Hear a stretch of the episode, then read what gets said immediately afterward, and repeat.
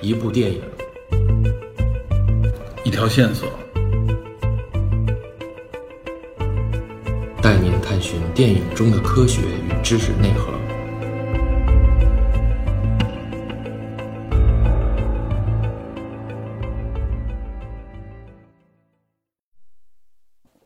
大家好，欢迎收听本期的电影侦探，我是 Peter。呃，我是 DP，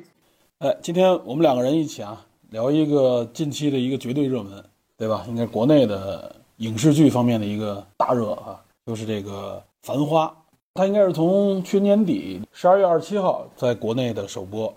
导演是著名的这个王家卫啊，这王家卫导的第一部电视剧吧，应该算是。嗯，其实还有几位联合导演，其中最著名的是呃，李爽，嗯，是王小帅和张艺谋原来的副导演，比如《十七岁单车》呀，《嗯山楂树之恋》《金陵十三钗》啊，嗯，他跟其他那几位著名导演的作品，他是这片的联合导演。还有一个联合导演必须得提一句，叫程亮，就是电视剧中那个烟摊儿的小老板。呃，然后呢，我这里特意说一句啊，就是说为什么十二月二十七号上线啊？嗯，十二月二十七号也是这个《繁花》的原著啊，原著这本小说的作者金宇澄的生日，据说是王家卫特意挑了这个日子，等于也算是向原著作者的一个致敬吧。对，金宇澄应该也是参与了这部剧的一个编剧吧，我看有的时候把他也列在其中，但应该主要也不是他来进行编剧啊。主要编剧叫秦雯，嗯一个女性，所以这部片子里女性的视觉和人物塑造会比原著丰富，对，比较大的改变。而且更多女性的这个角色的这个立意跟以前也不尽相同吧，应该算是。秦对雯的作品提两句啊，嗯《续》《流嗯，哎金岁月》《流金岁月》就是双女主，对，啊，还有一个就是胡歌参演的叛逆主，哎，所以基本上都是熟人。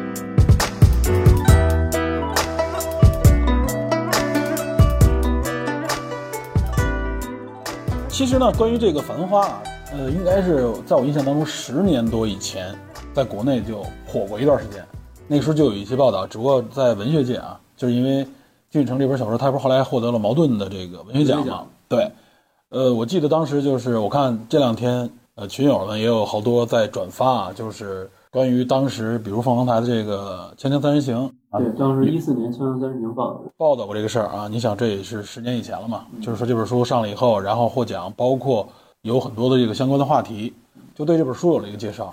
所以呢，这里边也可以简单提一句啊，就是金宇澄他写这本小说啊，实际上是相当于当年的一个网络文学，是他呢，其实在就上海本地的一个类似于 BBS 那样的一个网上空间上面啊，他自己边写边更新啊，和当时有很多对连载和很多这个据说也是上海人有很多这个在线的这种交流。呃，其实他一一开始给人感觉啊，写的就是一个随笔集的那种感觉，一些小故事啊。所以我们如果你看过原著的，你会发现它整个这个故事啊，给你感觉不像是一个标准意义上那种小说啊，和我们这种网络文学不太一样。它不是那种很连贯的啊，就是每集抓着你去往后追的那种感觉啊，它不是那样的，它也是个随笔集。呃，故事本身呢，实际上是跳跃在三个年代之间，所以它没有那种很强的关联性。最后它和你能看到它是呃内部人物的这个发展的线索有关联，但只不过呢，当时是不是这样来写的？所以慢慢他最后呢写成这整个这个文集，它也自成一个风格啊。对它这个风格也是非常的独特，又有当地也就是上海本地的那种啊很多的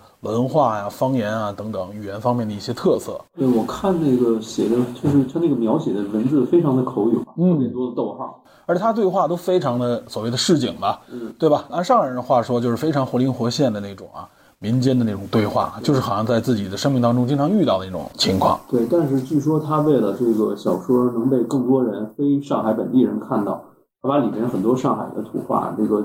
字做了修改。比嗯如说，他说他没有用那个“你”的二次元称，就是“侬”，嗯他没有用上海本地的那个写法，嗯就是为了让更多人能读懂。就是为了整个的这个普通话观众吧，对，普通话观众你能读得懂，然后上海观众你读呢也能有亲切感。没错，做了这么一个改变，因为他本来就是一个文学编辑出身。没错。嗯，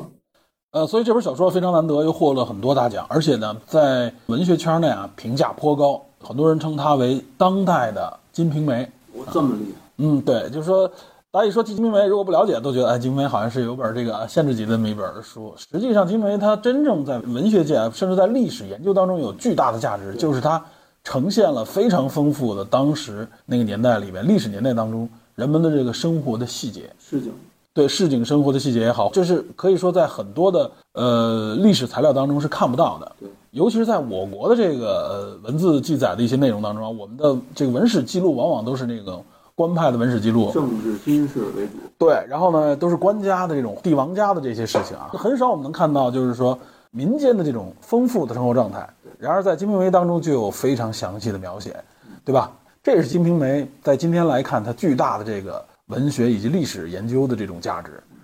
那么，《繁花》也有这样的特色对，很多人甚至称它为近十多年以来最好的中国文学作品之一了，已经是这个评价非常高这么厉害。嗯对，能看到在官方也非常认可啊，尤其最近《繁花》这个电视剧上线啊，我看到连人民日报都有相关的这种很多的报道啊，都非常正面。对，所以说这部剧最近的这种火热啊，它不是没有原因的。一个是说从这个文化的这个背景啊，文学方面这个积淀这个背景，以及王家卫这样的啊、呃一线的可以说是华语导演吧，对吧？绝对一线的这种华语导演了，他拍的这个第一部电视剧，又有无数多的相关的历史话题以及呃很多人物的这种话题，对对啊，使使得这部剧就成为了目前啊，我我估计会相当长一段时间里边会成为一个文化焦点。对，已经是破圈了，完全破圈了嘛，对吧？嗯几乎周围所有的人都在多多少少在谈，追谈论，对，而且我发现在各个不同的领域当中都在谈啊，有的人从文化角度，有人从历史角度，甚至有的人从从经济角度啊，从其他的这种角度都在聊，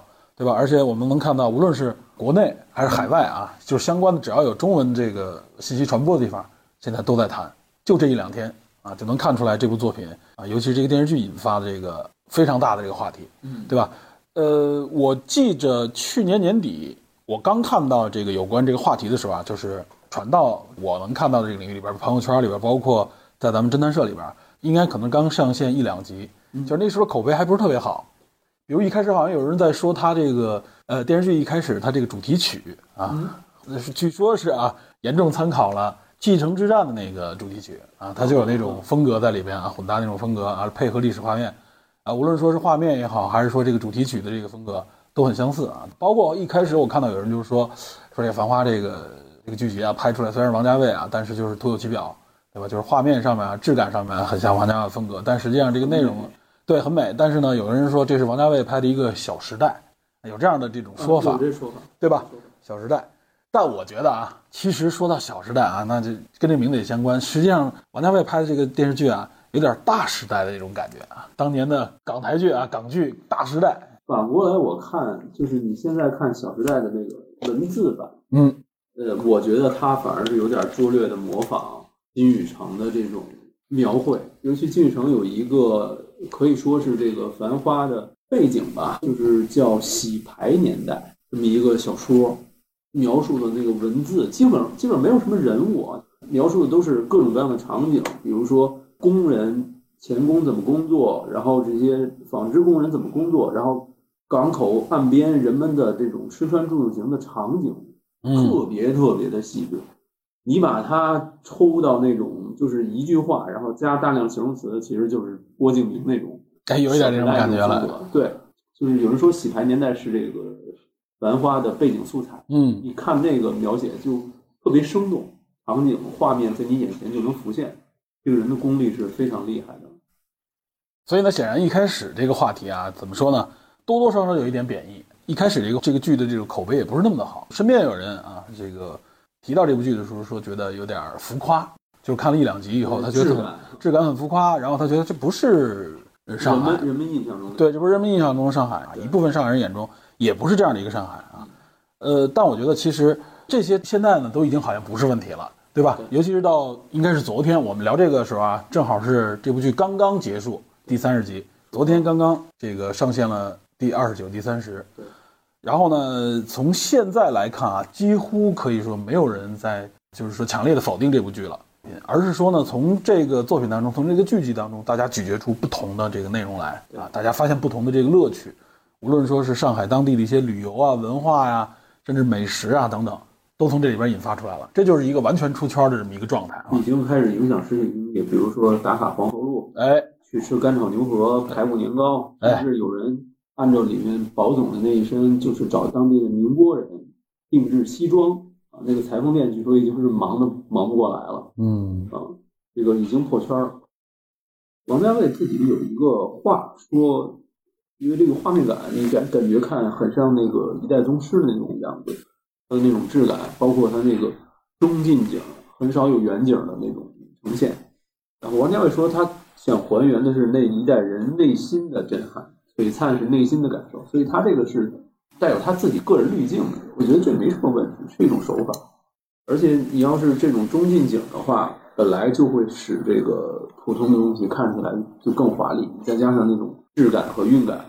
效果就更好了。而且他对演员的神态要求很好，所以他很多演员的那种固定的那种回眸或者是某一个侧脸，能够完全截下来当做屏保。落雨了，打烊了，小巴拉子开会了，廿四路电车打完了。这提到这个原著啊，最近应该就是去年二三年的夏天吧，好像六七月份出了一版，就是这个《繁花》的一个新的一个版本，叫做记住吧，呃，对，叫做这批注版，就沈鸿飞的一个批注版。沈鸿飞是应该算是国内小有名气了，呃不能说小有名气了，在有些领域里边非常有名气啊。沈鸿飞，呃，他是这个《舌尖上的中国》的应该是总顾问啊，他也是一个著名的美食作家。然后他呢做了一个批注，因为他是上海人嘛，他对这个《繁花》这个原著啊做了一个批注，是由这个江庆贡啊，也是一个上海的一个，应该算是一个艺术家了，嗯，他进行了一个排版，就是这三个人合著，相当于是重新做了一个新的这个批注版。这一版本啊，就是原来《繁花》是四百多页啊，这一版本有六百八十二页。你想想这个，因为这个批注它批注了很多东西。如果大家看到啊，因为现在这两天应该很火，都在聊这个作品的介绍也有很多。我建议大家，如果没看过《繁花》原著的话，不妨就从这个批注版看起，尤其是对你理解这个作品啊有很大帮助。它那批注你能看到，它事无巨细的在里边对《繁花》里边提到的各种各样的口语细节，甚至你认为你了解的内容，它做了一个解读，做了一个注解，加了一个注解，而且它那排版的方式很神奇啊，就是红红批都是，对对对然后就在那文字里边边上下上直接把批注和这个原文挤在一起啊，这个红批一个方块里边就是红字写的啊，写的非常，而且能看到这个批注非常的直接啊，这里边告诉你是什么什么内容，沈鸿飞本人是怎么理解的啊，非常有趣。比如说打个比方说啊，它里边提到什么老虎窗啊，这个我也不知道啊，老虎的窗户，一开始以为这什么窗户啊，以为是上面有老虎的花纹，实际上他那边解释就是这是源自于杨金邦的一种一种解读，老虎是什么是 loft，我就是它实际上是在那时候上海的一些建筑啊，它实际上就已经有 loft 这个概念了，也是一个西方来的这个语言，所以它叫老虎国窗来。品哎，对，比如说这里边经常出现的，哎，这个很口语的，请你吃茶，对吧？咱们按说，即使咱们北方人啊，北京人理解这个请你吃茶，我也明白，虽然叫吃茶吧，对吧？我们都叫喝茶，他说吃茶也就是喝茶的意思呗。吃点茶点，对，实际上不是这么回事儿。人家那个吃茶，他注解了一声，说是如果说上海人说请你吃茶，就是请你喝水的意思， 知道吧？真正要请你喝茶的话，那应该是叫呃茶叶茶，知道吧？ 他们一般管那口语里边叫茶叶茶，我不知道现在是不是这样。我估计现在可能就大家都受普通话这个文化影响，可能现在都普遍了有区。别对，在在那个语言环境当中，也就是在那个九零年代，甚至更早，它这个书里边有六零、八零、九零这三个时代，在那里边说吃茶，实际上指的就是喝杯水的意思。如果说人家说请你吃茶，端一杯水上来，你别 觉得奇怪，知道吧？批注版确实很重要。它里边有很多的这种细节啊对。你了解陌生的这个完全不同的文化，非常直接的一个呃窗口。而且这个《繁花》这本小说啊，它的价值其中有一大块儿，如果我们现在能看到网上很多解读，包括视频的，包括文字的啊，都是在说就是这本书里它沉淀下来的、积淀下来的那种啊，就是上海当地的那种文化，大家的那种语言当中能够体现出来那种市井生活的细节。这个可以说这种细节，如果你我就在想啊，就是说我怎么体会这种细节的价值？我们现在经常在网上啊看到一些什么老照片儿，对吧？老的视频，尤其是咱们经常产生共鸣，比如说上世纪八十年代、九十年代80年代，看到北京的那个街头啊，比如说看到一些地方什么东四啊、西单啊，鼓楼啊，对啊，老的那种公共汽车，咱们那时候都坐过的无轨电车呀、老公共汽车啊，包括那时候的那九十年代机票月票，对，九十年代那种啊，就是咱们都要打的，但是那时候都是面的面的然后后来才有夏利啊，对这都是出租车，对吧？包括那时候小二一块四，对啊小巴对吧？坐那个中巴小巴，后排大座，对啊，郭德纲相声里都有，但现在这种东西都消失了消失，了对吧？呃，近十年以来都看不到了，所以我们看到那些东西的时候，我们会有很多感慨。而且我我的感觉就是什么呢？就比如我们看一个纪录片啊，如果有那个时候的影像，能够记录那个时候人们生活的细节，你会发现其实对你来说价值很大。这点我其实体会特别深的在于哪儿？就比如说前一段我聊过这个《平原上的摩西》，还有像这个《漫长的季节》。但那个时候呢，就是我我也向大家推荐了，就是说有一些纪录片，比如说《铁西居三部曲》里边有燕粉街这一部纪录片，它拍摄的过程当中就是几个呃，当时就是生活在那个燕粉街里边几个年轻人吧，都没有工作啊，有的已经还在上学，有的甚至也不在上学了。平时日常的交流，嗑瓜子儿，在小商铺里边就是有一句没一句那种瞎搭话，跟人打闹啊，甚至。就是在这些细节当中能看到很多那个时代，但是我们现在已经完全看不到了，对吧？你就看到那个东西，你有一种虽然说它不在你本地，但你也有一种亲切感，有一种真实历史回顾的感觉。尤其咱们这个时代发展速度非常快，所以这种东西就很快消失了，就有一是种熟悉又陌生的感觉。对这种感觉就特别难得啊！就现在我就想，如果给我一段，如果能够记录我小的时候生活在北京的那种东城区，然后呢，经常去我。尤其是你家附近，或者你经常去，哎，对，尤其我家附近现在还能还能看到，这北京仅有的几片地区之一了啊，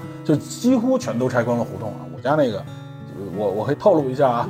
景山东街啊，我们家原来就住住在那边啊，那边还没被拆。欢迎大家去景山中街 Peter 住处打卡。啊，我我那胡同可还是非常重要的一个胡同啊，跟咱们这个国家的诞生都有关系。哦哟，好，然后包括像什么天安门，然后我像我外婆家那时候他们在西城，在阜成门地区，但现在那边全都被拆了啊。嗯但如果有记录那个时候的那个景象，我有时候做梦还能梦到，就是自己小的时候跟父母一起坐着公交车，那时候坐着好像什么幺零三啊，什么幺零六之类的哎。呦，我从北海这边出发，知道吧？给我感觉很遥远。其实现在一看，有时候你开车了，你甚至你骑自行车你去，你发现非常非常近，你知道吗？那个时候就感觉特别那边我感觉特别麻烦，就周末的时候能去一趟。但是那一路上啊，就包括有的时候我都会回忆起来，我从大伯家出来，有时候周日嘛，周日吃完饭晚上回家，然后也是坐这个公交车再回去。那路上，街道旁边看不到的，因为那时候小的时候咱们也没有手机，只能看外边，啊就看到那些景象啊，现在几乎都没有了。看如果看到那些景象，我都特别感慨。所以我就说，像《繁花》这样的作品，它很难得在哪儿？你很难看到一部作品里边很系统的、很丰富的去记述那些情节，尤其是在文字里边能感受到，然后它会激发你脑子当中那种回忆。嗯，这所以我特别理解为什么说，首先上海人对《繁花》这个作品特别看重，觉得很多人一看到这个书就觉得，哎呀，我儿时的那种啊，或者我我父母那一代的生活的这个场景就浮现在我的面前了，对吧？这个我是觉得就是这部作品难得的地方。对，所以王家卫对金宇澄说了一句话，打动了金宇澄。嗯这部小说描述的是我哥哥姐姐嗯，的生活，王家卫小时候也在上海生活过吧？啊对，他两岁左右来到了香香港，他的哥哥姐姐就留在上海，哎，所以一直生活。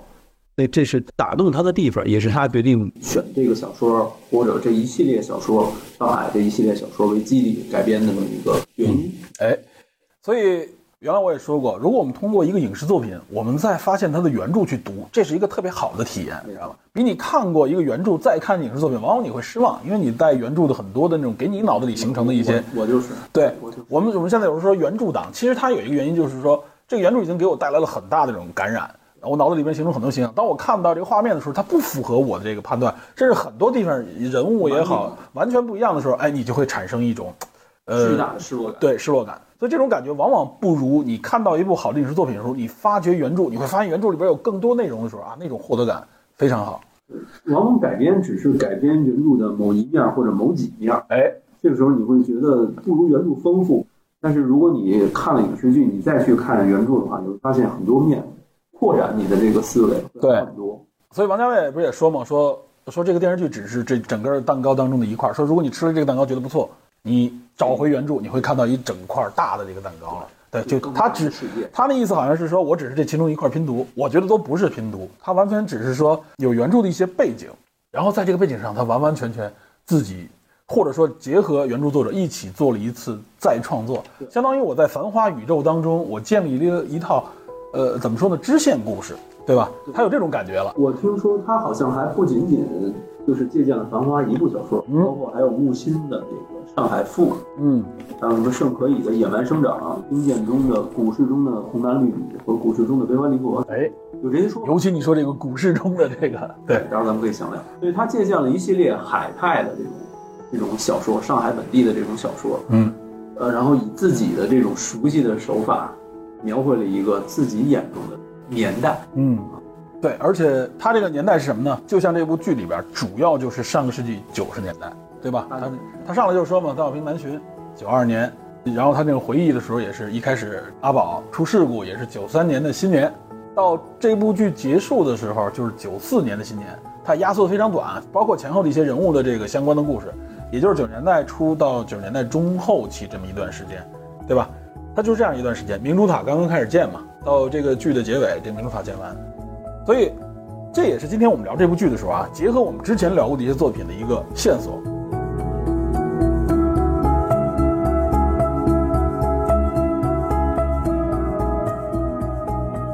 我记得是去年的这个时候，二三年的，就是春节前后，我聊了一部国产剧。咱们本来就聊电视剧比较少，那国产电视剧我聊的更少，就聊了一部《平原上的摩西》。我就是结合原著小说聊，当时我就说它代表的是就是改革开放年代啊，就是下岗那一代，尤其是在东北那个地区，他们的这个生活状态，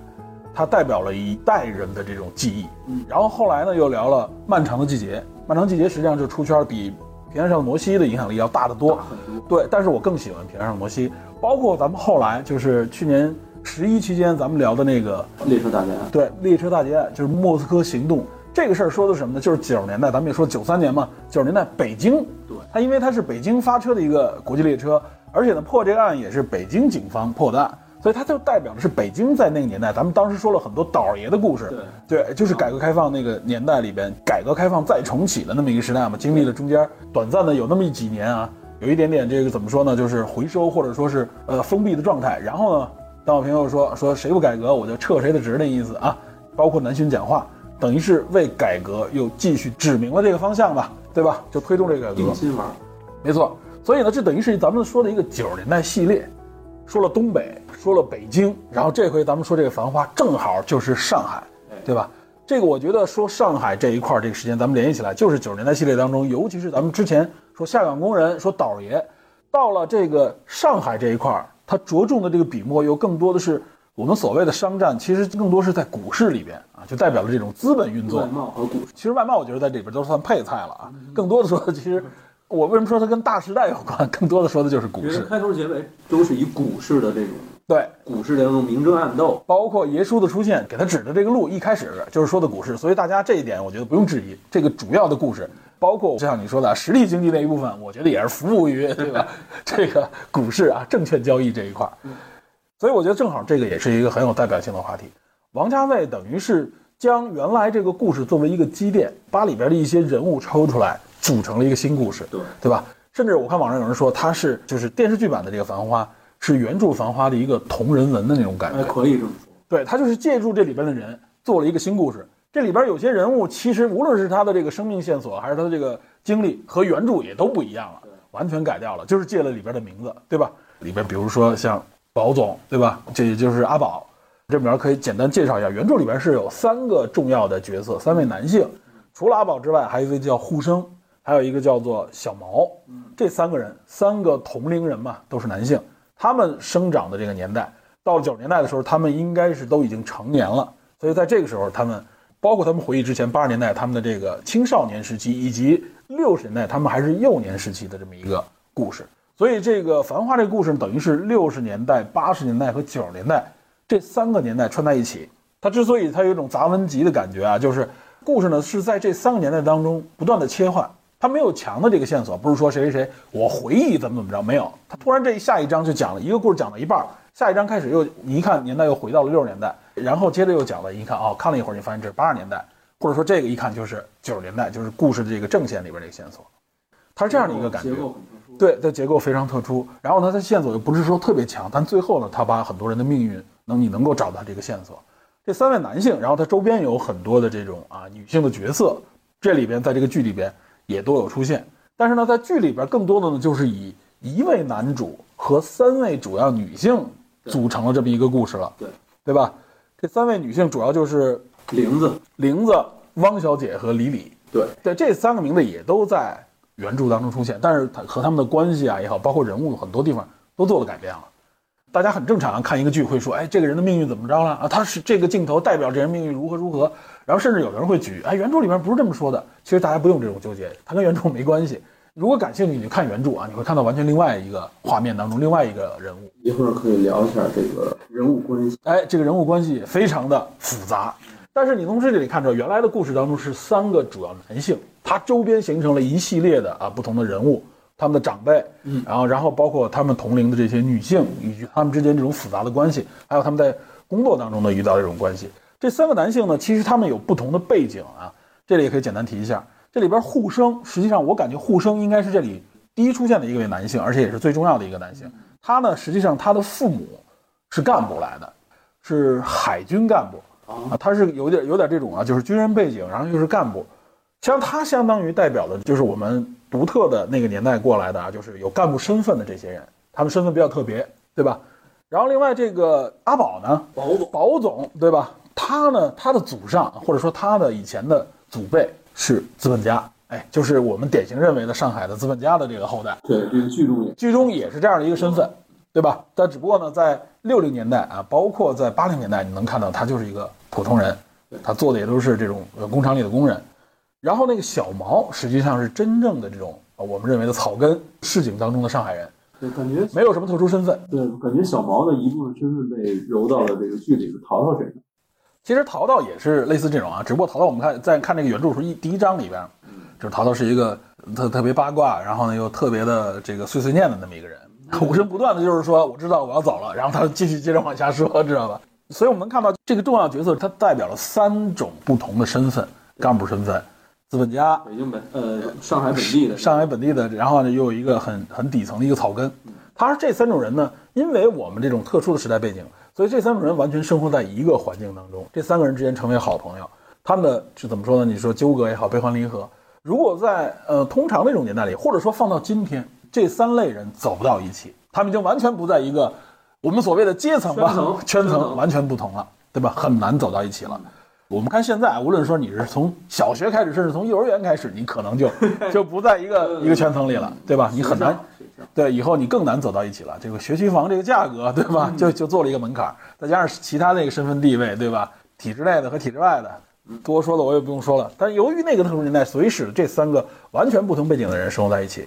可以说他们这种生活经历应该也是很特别的，可能也就仅仅出现在二十世纪的六十年代到九十年代之间这个时代了。对，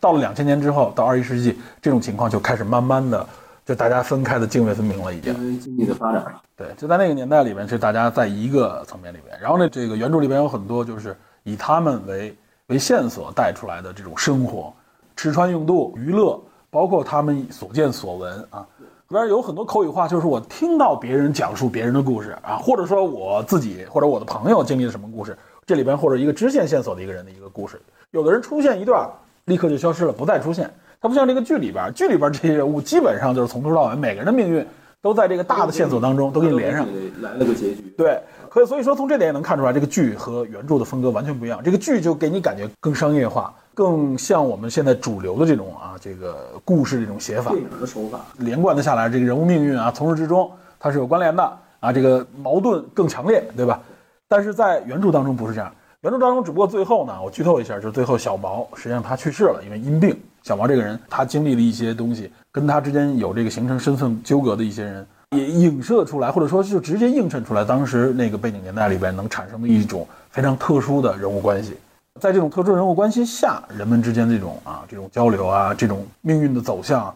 也都是我们现在我估计可能大家都无法体会的一种状态了。希望第二季里面能有呼声的故事。哎，最开始不是说有一个传闻，嗯，说呃胡歌见到王家卫的时候，王家卫问他说：“你觉得你更像评论中哪个人物？”胡歌说自己更像胡生，嗯但是周围的人都觉得他像阿宝。啊，然后这个王家卫最后可能就还是出于种种考虑吧，就把这三个人物捏合变成了两个人物，嗯然后以阿宝为主。其实主要就是阿宝嘛。然后在剧里边你能看到，就是这女性的呃女性的这个基调也好，或者说她们命运都和原著当中有很大的变化。实际上，我觉得是以这三个女性和阿宝形成这个主角的一个阵营，呃，三个女性的这个性格更鲜明，然嗯后这个有更多她们自我的这个视角展现个。嗯人成长也更完完满，应该说更完整的意愿做出的选择。说像嗯是男性的依附那种。对对对，没错，在原著当中多少你能看到啊。其实，在那个年代里边，女性她本身基本上都是这样的命运，嗯就是很多女性她不得不建立在依附于男性，比如说无论是通过婚姻还是通过其他的一种关系，来展现自己的这个人生，或者说来实现自己的一些人生的这种梦想吧。嗯不像现在这部作品里边啊，这些呃角色都变成了可以说是目光远大的啊，有而且是有长远规划那种。性格特别鲜明，让你一下就能记住。啊，特别热血的那种啊。其实，在原著当中不是那样，原著当中的这个人物啊，都是非常的怎么说呢？就给我感觉更像上海人的，他们不是那么的呃，就是说给你感觉很强烈的、很外露的那种感觉。上海人的那种内敛，或者说那种周到的那种感觉啊，啊是在原著当中你才能体会出来的。但是在这里边，他特意的给你区分出来，有些角色就刻意的给你变成在电视剧里边感觉更现代化。呃更现代化，然后呢，再加上啊，就是剧里边就充满了各种各样的鸡汤，知道 吧？就是大家一一张嘴全是鸡汤，知道吧？无论老的还是少的，说道理是吧？对，说的都是说道理啊是的。但是实际上它形成了这个剧的风格，我觉得。呃，就是有点儿像《一代宗师》里面，刚好就是那种人生哲理。但是《一代宗师》呢，给你感觉更遥远嘛，对你感觉那个更像是一个传说民国啊，就是民国的传说，看上去就不突兀。但这个剧里边，你冷静的去看啊，你给我的感觉啊，就是我我客观的说，它就是在几个固定的这个场景当中，因为毕竟它都是搭的这种景，它找不到当年那个那个景色了。固定的场景当中，用非常强烈的这种光影色彩映衬出来，这些人物在这些呃强烈的光影色彩里面呈现出来的一种啊语录式的这种表演，它更像舞台剧啊，更像是你要说语录就，就就变颜色了，啊就对成红色了。不，我说就是有点，就是说白这个语录，主要指的就是鸡汤文更多啊。有些人总结出来，这里边啊，每一集里边啊，就是三十多句啊，什么九十多句，各种各样有的。两句能让你呃偷偷拿小本儿记下来。对对，对就是那种风格，就是咱们已经过了那个年代嘛，无所谓了其，实就觉得已经稀松平常了。但是现在年轻人很受用这个啊，时不时来一句，哎，给我感觉这就代表了我这段人生的这种感触。两方面吧，第一，咱们年龄是从那个上世纪八九十年代过过来来的，对，的，所以我们就 怎么回事？我们心里明白。 跟我们的儿时的记忆多少还是有点有一些差别。第二就是说，为什么就是现在很多年轻人可能没经历过那个年代，然后呢，对于他们来说，就有点传说了。就是对，然后其实你从这个角度来看，确实就是一个画画过来。你现在看当初八九十年代，确实一个非常神奇的年代，经济也好，文化也好，没错就是现在文化的变迁非常的对剧烈经。常有人说，哇，当时八九十年代电视剧、电影这么敢拍，居然能有这样的尺度，你别说电视剧、电影了，那时候的新闻、那时候的报道、书籍，你拿到现在，那绝对是，对吧？就必须要禁掉的。所以啊所以 所以咱们就是有点吃过见过的感觉，就无所谓了。 但是零零后，对吧？对于一些年轻人来说，对尤其你说零零后，嗯尤其是刚成年甚至还没有成年的年轻人来说，看那个年代的东西，再加上这种鸡汤，它显然不是一个，就有点哇带有滤镜了。对，带滤镜，然后觉得这个这个距离感非常强，就有点像我们小的时候看回忆那个五六十年代，我们感觉哎，这个人怎么都说话的时候怎么都那样，都是脸脸向侧上方，对吧？四十五度不，再只摘什么，然后呢还要。呃，感慨的说一些这种啊，是吧？当然，我们觉得这种很有问题啊，但是好像现在并不陌生了。说是吧说正事儿，说正事儿。回到这个作品啊，回到这个作品，就是我觉得就是呃，借由某部影视作品，然后去说原著，这其实是我自己那会儿跟其他朋友也谈起的，就是比较双方的差异，然后比较差异的同时指出哪个方向更合适或者更适宜某种人群，这是一个非常有意思的事情。对，而且尤其是你影视作品啊，就是对大家来说，毕竟它给你一个很形象化的展示。对这个角色，你就有一个非常明确的形象了。然后你再看文字的时候啊，它里边给你展出来这有关这个人的这个命运方面的东西，有关这个人的这个情节方面的东西啊，就是你就更容易代入，对吧？因为这形象已经在我这儿很很具象了。但如果看书，尤其是他这个书里边有很多人名，他又不是说具体的人名，都是一些小名啊，甚至是一些平时的称呼，你一开始不容易形成一个标志化的这个 角色。你脑海中会不断的用你自己的印象去固定这个人物外形，你去想象这个人。你你需要通过一段时间才能固定下来。有的时候我们有些人啊，固定不下来的时候，看着看着觉得啊太乱了。就是疏离感嘛。对，但是呢，有了影视作品，哎，给你做一个积淀的时候，你在看这个原著作品的时候，你就很容易就迅速进入到一个下一个阶段，就是理解情节那一部分啊了。所以我相信听这个节目的人啊，绝大部分都看过剧了，对嗯吧？也听说过这个剧了，哪怕你没看全，至少领教过一些内一容些了。片段，对，然后这个时候你带着这些东西再翻看这个原著，那体味当然是会更好的了，嗯，对吧？尤其这个书十年之前还不算老，而且尤其是我认为，呃，俊成他这个写作的这个笔法也非常独特，有些人甚至认为他开创了一种新的这种呃文学创作的笔体，那个精到的感觉非常的厉害。如果你对文字描写，刚才也可以看看我说那个洗牌年代，嗯他那个文字描写，我觉得很风格类似也都是很。牛，对，对风格很类很类似。更你说的洗牌就是麻将牌洗牌那个洗牌，是对，吧洗？牌年代也是金宇澄写的，就也是江浙沪人们的那种众生态，只是他没有那么多故事，嗯全是场景，就尤其开头的时候，大量的场景描写，特别细，嗯然后那种画面感就扑面而来。金宇澄在自己那个小说一开始开篇的时候，前言里边他就说到了，他就形容他认为这个梁朝伟，嗯，梁朝伟他九十年代主演那个《阿飞正传》，对是吧？那里边有一个场景，他说就是梳头啊，点钱，对吧？两沓钱，还有一副扑克牌，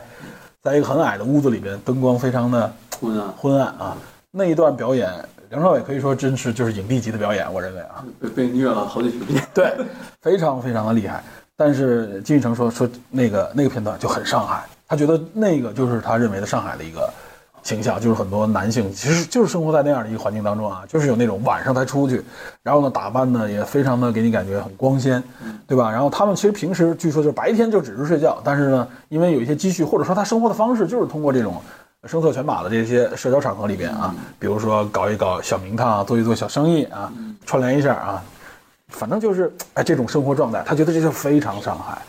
所以你从这里边也能看出来，他实际上也是受这个影视作品的启发啊，带有了他的这种后边他这个文艺表达当中的这种基调，对吧？这也是彼此之间文学创作和影视创作之间彼此之间这种交相辉映产生出来的一个效果。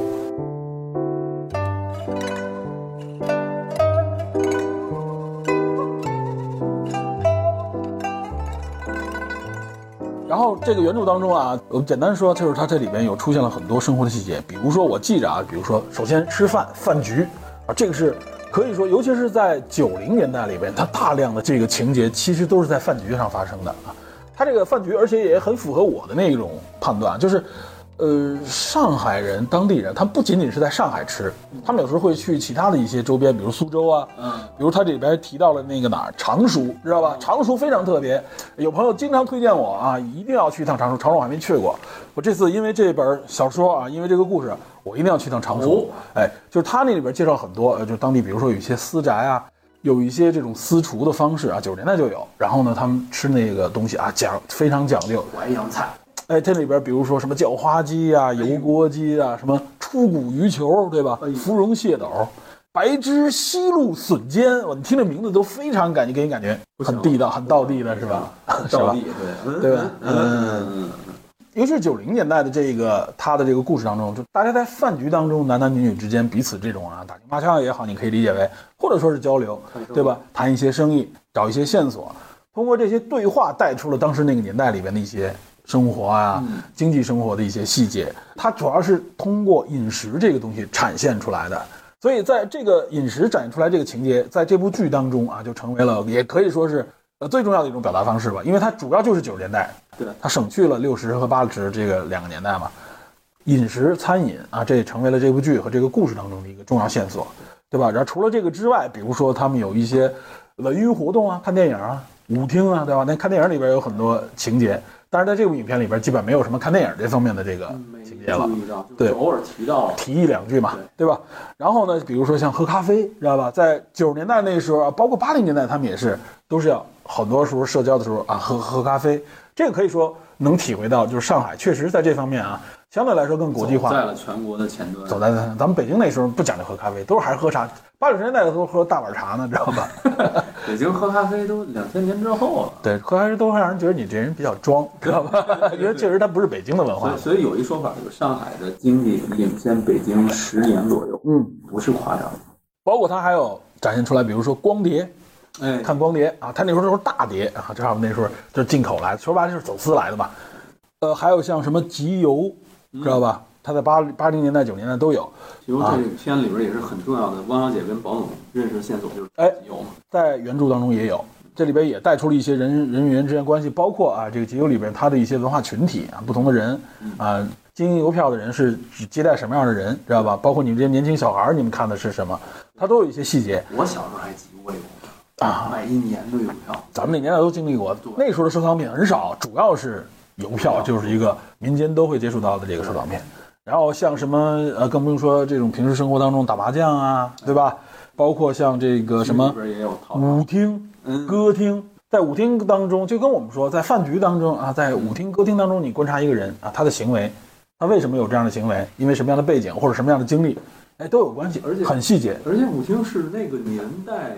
比较重要的社交场合，嗯也是比较公开的社交场 合。也是大家在传说当中啊，经常有故事的地方，KTV 知道吧？啊，这就都都那会儿都不叫 KTV，那时候也有 KTV 很少，但都是歌厅，对，歌厅舞低厅也有啊。里边还有舞池哎，啊，有的还是旱冰，哎对吧？都在一起，尤其是些小城市里边，旱冰场会更对多。像迪厅这些都有啊，所以这些东西能看出来，它实际上也是在那个时候，比如说最早从港台地区传播到了，比如说深圳，传播到了这个上海。然后实际上啊，它这里边几乎没有谈及的就是有关股市、股票，就原著当中几乎没有跟股市、股票有关的。哦但是到了这个剧集当中，股市、股票是一个非常重要的，或者说最重要的线索了，对吧？最后决定成败的啊，好像嗯也就是靠的这个资本市场，这个金融杠杆儿金融市场当中的这种运作杠杆儿，哎这个也是我们后边可以着重讲一下。我认为这也是上海的一个最大的特色之一。是吧？这个也跟我们整个儿啊，我们经济发展当中，尤其是今天我们最关注的这个话题息息相关。 哎，大 A 股，大 A 啊，对吧？大 A 这一说，现在一说大 A，无人不知，无人不晓了。 A 先生还是 A 股， 大 A 股先生是吧？可以。从这点，我们就是简单介绍了一下原著和这个剧集当中的区别，它们之间的关联，包括这个表达上面的这个区别。所以大家不要觉得，哎，它这个和原著不一样，它不是不一样，它完全就不是一回事儿，就只是以它为基础。这这这完全不是不一样，完全不是一回事儿， 还是不一样。对，就是它不是简单的你想说，哎，这有区简单的这别，种就有一细节区别，它是它是基本上完全不一样了，就但是你要是说带着某种眼光、固定的眼光去看另外一种，你肯定会接受不了。但是你要带着一种怎么讲对那个嗯年代的一个嗯包容的整体的眼光看，其实它是有一些联系的。我给我感觉就是说，它是两个角度来阐述那个年代、那个时候的上海，嗯对对吧？对然后这个金宇澄这个角度更细微、更民间，更民间，而且更丰富，对对吧？剧集呢，实际上你看三十多集，它其实就在那几个场景当中来回切换，对它主要表达的呢，更多的是一些，就像它这个里边出现的不断出现很多金句、鸡汤文一样，它就是在表达一些呃，有一点类似于传说一样的一些思想、一些见解。就有点像早年间港剧《创世纪》《开创世纪嗯，》 《叶荣添》这感觉，对张自力硬的派的那我种记得《创世纪》就是故事了。股市、楼市，对吧？只是这里是外贸和股市，对，外贸股是最后啊落在了楼市上， 最后落落了一最句，后的最后。最后最后落了一落到了楼据市说啊，多扒一句，据说那个川沙，嗯那个位置，现在是什么位置呢？啊迪士尼。哦，所以说有这人这么联系，我看有反正浦东那边儿就是对浦东那边，然后有当地川沙的那个本地居民分析说，反正不是迪士尼也离迪士尼不远，反正那块地早就已经啊这个嗯暴暴涨了是吧？保总这个眼光啊，嗯相当厉害。对吧？就是股市啊，对吧？你从那个年代你折腾到现在，你还是三千点，但是我转战楼市啊，然后我又赚一笔，是不是能及时抽身？第二季见。 那个楼市反正最近这两年啊也也是向向向向历史致敬了，已经开始是吧？所以说它是一个时代嘛。对，一个时代啊，一个时代代，它是一个传说。所以说，如果说再过一段时间你看这个剧的话，它就更像是，我就说像零零后看这个剧的时候，它就更像是那个时代的一个传说的感觉。哎，就是对说，所以说，我们不用纠结于说，哎，它这个东西不现实，它这个东西不是我那个时候的样子，不必纠结。我觉得一开始可能有这种眼光很正常，因为没看嘛。时间长了，它无论它的镜头语言，无论它的表达方式，我们应该习惯它就是一种很特别的一种带有浓厚的王家卫色彩式的表达。你抛开这些联合导演的这些手法，啊王家卫本身自己作品就是虚化的、嗯美化的、场景化的、滤镜的那种感对觉。他描绘的是感觉，它不是落在地上那种对啊，他不完全，它不是给你感觉是落在地上啊，就是给你感觉，哟，我这是我生活当中细节，不是，它一定是高于你生活当中的一个提炼，对飘在空中的一种感对，觉。只是他因为他有现实生活中大量的元素，让你觉得啊他好像描绘的是现实，历史背景一样。但你又抓不住那个最后那个点，对他人物是虚的，感觉也是虚的，但是他故事是完整。嗯，然后咱们就回到重点，就是这部剧当中。嗯这个剧当中，咱们介绍这些基础以后，刚才你说有很多人物、很多角色哇，可以单独说一下。啊这里边有有一些故事，太八卦了，哎，我越越看越八卦，你就喜欢八卦这种东西是吧不？是不是太喜欢了，就是没办法，他他给我摆到面前了，你知道吗？我给你我给你举几个例子啊，嗯演蔡司令那个蔡司令啊，就是那个联合舰队的蔡司令那个老头儿，嗯，导演张建亚，啊，他的作品有什么呢？紧急迫降、三嚯毛从军记，嚯，这太太上海了对，然后他本人好像是张艺谋和陈凯歌的同学，哦，一代人啊，我大家是一波的。哎哪个年代人呢？他前妻是谁呢？嗯，影星张瑜。哇，都是老明星中的老明前星期，张瑜太厉害了。我再接着扒啊，嗯演发根媳妇儿的那个那个胖胖的那个中年妇女啊，张之华，那这个一看这脸儿就脸熟。她老演员前夫是谁？哇塞，郭凯敏。哇塞， 你这完全走向八卦了，你这个八八不八太八了。我张瑜和郭凯敏，哎庐山恋哎，搭上了。这是上海当中最有代表的，也是改革开放以后，呃，最早的一个描写恋爱的这么一部电爱情影的，爱情的这个电那个那影，个成为了现在成为了很多人的经典，而且去庐山啊，就是放这个《庐山恋》这部电庐山恋影，对据说是放映最多的一场一场电影。张瑜当时的服装就是流行流行趋势，嗯然后两个人的爱恋，包括表达方式都是那个时候哎都是那个年代追逐的那种表达方式，最早的人们的热情、对开放的那种。给那个应该是八零年左右吧，反正是给当时的年轻人们就是完全推开这扇门，当时就哇塞，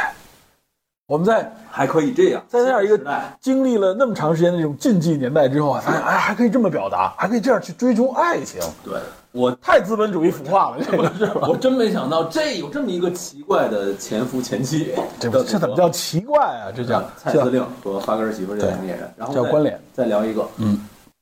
麒麟会的那个巫医生，麒麟会啊，这也是很这一个相当于是一个很高高阶的存在了，在这里边啊， 神秘的组 织。神秘的组织神秘的出现在神秘的地点啊，对，那里边有一个巫医生，那个演员叫邱必昌，那个老头儿啊，那白个白发苍苍，留胡子戴眼镜儿，哎哎，著名的配音演员邱岳峰的儿子，哇，同时还是八六版《西游记》里边黑狐精的扮演者，黑狐精这我没印象了，具体描述一下哪一白集？骨夫人手下的那个黑狐精，那都是化了大妆了，都对是。戴着那个头套那个。啊哦嗯后来不是有一女体化还是什么？女体化是另外演员，但是那黑狐精是他演的，哦，还演的，老影视演员了也是。而且他在正大综艺工作过，哦，哇塞，这都是影响那个你九十年代的相当的老老牌儿，相当老牌儿。这个我确实确实没想到，麒麟会里边也不是善人， 是吧？有故事，嗯有历史的。然后，林子的邻居，这个很多人都知道，画家陈一鸣，哎，音乐人孔祥东，就弹钢琴那老师老头儿。陈一鸣先说一句，陈逸飞的弟弟，哎，他这也里面李李的两幅画就是陈逸飞的作品，嗯一幅叫《聚焦》，一幅叫《仕女鸟》，嗯，是真迹，对借来陈逸飞的真迹现在也是价值连城啊的，。价值连城。据说有一张画儿啊，我不知道你说的是哪一张啊，具体那张画儿说实际上那个模特儿，是马伊琍，哎，是马伊陈一琍本人，鸣自己带着那幅画在现场作画，哎，然后他带的是十八岁当时以马伊琍为原型画的一组画，反正这个是相当相当。孔祥东啊，对吧？弹他钢琴那老头 儿，对，我我这什么叫老头儿啊？是吧？真要说光头，知道吧？再再扒一 句啊，那个唱戏的女生，唱戏的那个老师吧，嗯史一红，著名的戏曲演员，前夫是谁？谁？李成儒，嚯，都不是简单人物吧？嗯当然，我用李成儒来衬托人家，好像是人家显得怎么样，但实际上我就是想说，他这整个的一个圈子嗯是非常非常重要的，对他这，而且都是上海的重要的名流啊，可以说而且上海的文化符号吧？对应该文这化么文化理解对，啊，像孔祥东对吧？他虽然不是四大家族孔祥熙的这个嗯，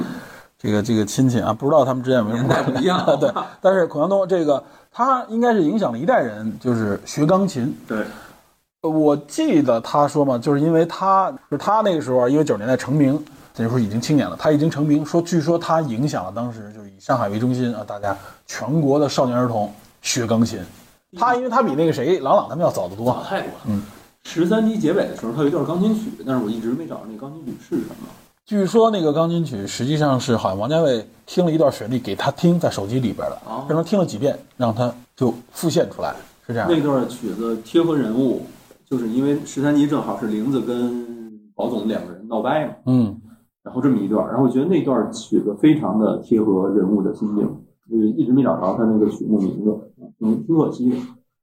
林一飞这个，我估计相关的一些影视周边应该都会出来的。以后，会，嗯，陈逸飞这个陈一鸣，咱们刚才聊了，因为陈一鸣是陈逸飞的弟弟嘛，对对，然后他也是这个画油画，这里边也是一致敬嘛，陈逸飞的那个油画在那个李李的那个走廊和那嗯，个楼道当中，对对，，也是一个致敬，对。还有一个小小的一句台词的细节，我觉得到现在为止，我觉得没有人嗯，或者说没有人留意。一句隐台秘的一个线索一，句台词，一个场场景，我觉得他是在戏里戏外似有所指。嗯，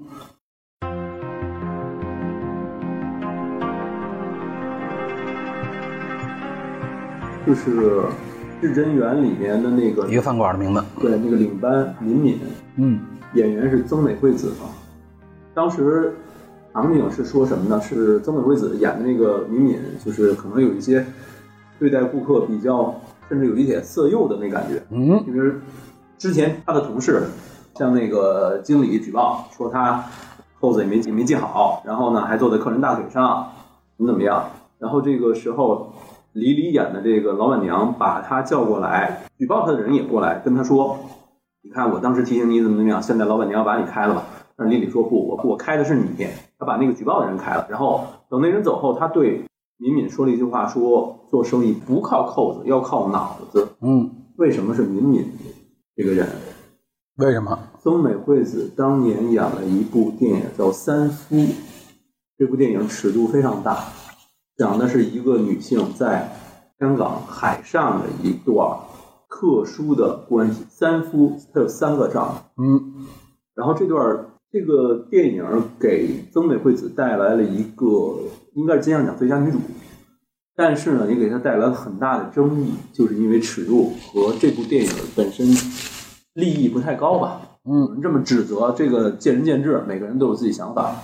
所以，所以我觉得王家卫特意的用这么一个场景来说这么一件事情，可能是对观众说，也有可能是对女演员说，啊，他有这么一点。有这么一个关联，其实你会看，哎，其实它这里边有很多的台词和情节，我认为多多少少都有这方面的对内容，你要去解读都能解包读。括包括最开始阿宝的那个车祸，嗯，人们直接问说，宝爷宝总是不是这个脸毁容了？，对啊，胡歌当初不就是胡歌当时就是一个车祸嘛？对所以他现这在个你能看到他这个应该是呃右眼吧，嗯右眼那个呃眼皮上你能看到，包括他右眼眼眼颊那块儿都有那个伤戏痕内。戏内戏外这些东西，大家都多少有点关联，哎，有关联联系，包括像这个钟镇涛的这个客串，哎，对提，到自己徒弟，就有个大家都认为是是是张国荣嘛，哥哥嘛，嗯对，但是也有人认为说，如果张国荣还在的话，肯定不会来拍， 因为这是王家卫知 道，所以各种各样的嘛，不管在不在，但起码是呼应了一下那个电影，包括和那个电影宇宙的时间线就就连上了。连上了对，金玉满堂，对啊，呃，满汉全席嘛，咱们一般都说是。还有，其实像你说的这种联系啊，比如说像你刚才说这这一句，就李李本人，嗯，就是李李啊，嗯，在原著当中，他实际上这个角色是经历了很多的。对，所以他才会有这句台词，对，这句台词实际上等于呼应他这个身份，只不过在这个剧里边就没有去强调，或者说没有怎么去讲他这方面的一些经历。但实际上原著当中，他这个经历可是非常的，按现在的来说，那这个经历可以说是非常痛苦了。他应该是曲折，对啊，他他他他应该是控诉的这种感觉了。哎但是在那个年代，为什么人们没有去控诉这些呢？有很多女性啊，没有去控诉类似的这种经历。其实不光是说我们所谓说是女权意识的不强或怎么样的，而是说，其实，在当时那个年代，很多女性啊，对她们来说，更多的是一种禁锢和一种扭曲的这种形象啊。在转现到偏向于现代化的这种啊自由的思想的时候，她们会有一个。呃，不同的经历和觉醒，她有的时候甚至可能在这些方面上面体现出来，她们认为这是我可能要付出的代价也好，或者说她觉得这是我我你们所谓的失去，或者说你们所谓的东西对我来说，可能不是像你们想象的那样。嗯，这个我觉得就是和大家怎么说呢？有的时候，呃，对上海人有一些指摘，对吧？对对，包括他们的生活，尤其是他们的这个所谓私生活也好，或者生活方式也好，有的时候就是觉得，哎呀，他们好像有一些就是说，呃，比如婚外情啊，什么《繁花》这部小说里边很多搞破鞋这种方式啊，包括这剧里边，淘淘跟那个小阿嫂之间，嗯，对对吧吧？在那原著当中就更多，你会觉得按照那个年代来说，就觉得他们很随意。但我觉得啊，其实不是这样，这主要呢是我们对上海人的一些误解或者说是偏见。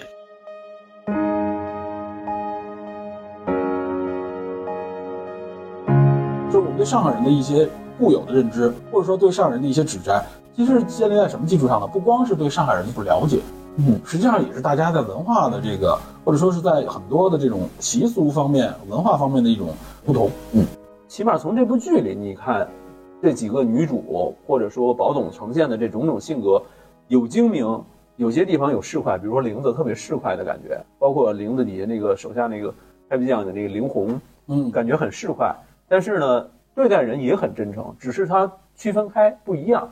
市侩啊，可能它并不是我们所谓的市侩，对，而是大家其实这是也是一种约定俗成的一种习俗。对我看的时候，我就特别不理解，比如那副耳环几百块钱，你卖给玲子的时候说两千六，玲子跟宝总说说就变成两万六了。对，然后我就觉得我怎么这么离谱？这这夸张了几百倍。但是我后来一想，他说的有没有道理？你可能不理解。我的所有房屋水电我从这里出，对对，吧？后边他的解释里边说了，嗯就是说他其实认知这个东西的成本的时候，他是怎么样把这成本算进来？就跟一对开始耶稣跟这个谁解释成本的时候，对你这个成本不是一百二啊，为什么是两百八？我告诉你啊，这里边包括多少？多少是干什么的？对，这就是你说是精明，或者是你一种可以算计。对，你可以或者说说精你明觉算得，计，就是说你真正去运营，或者说你真正去站在那个位置去运营一个东西的时候，你才能知道它的真实成本在什么地方。我觉得这是一种细致，对，一种细致，就像那会儿那个陈小青在那《圆桌派》里边讲，北京和上海两地请人吃饭不一样，嗯，不是说嘛，说北京这边，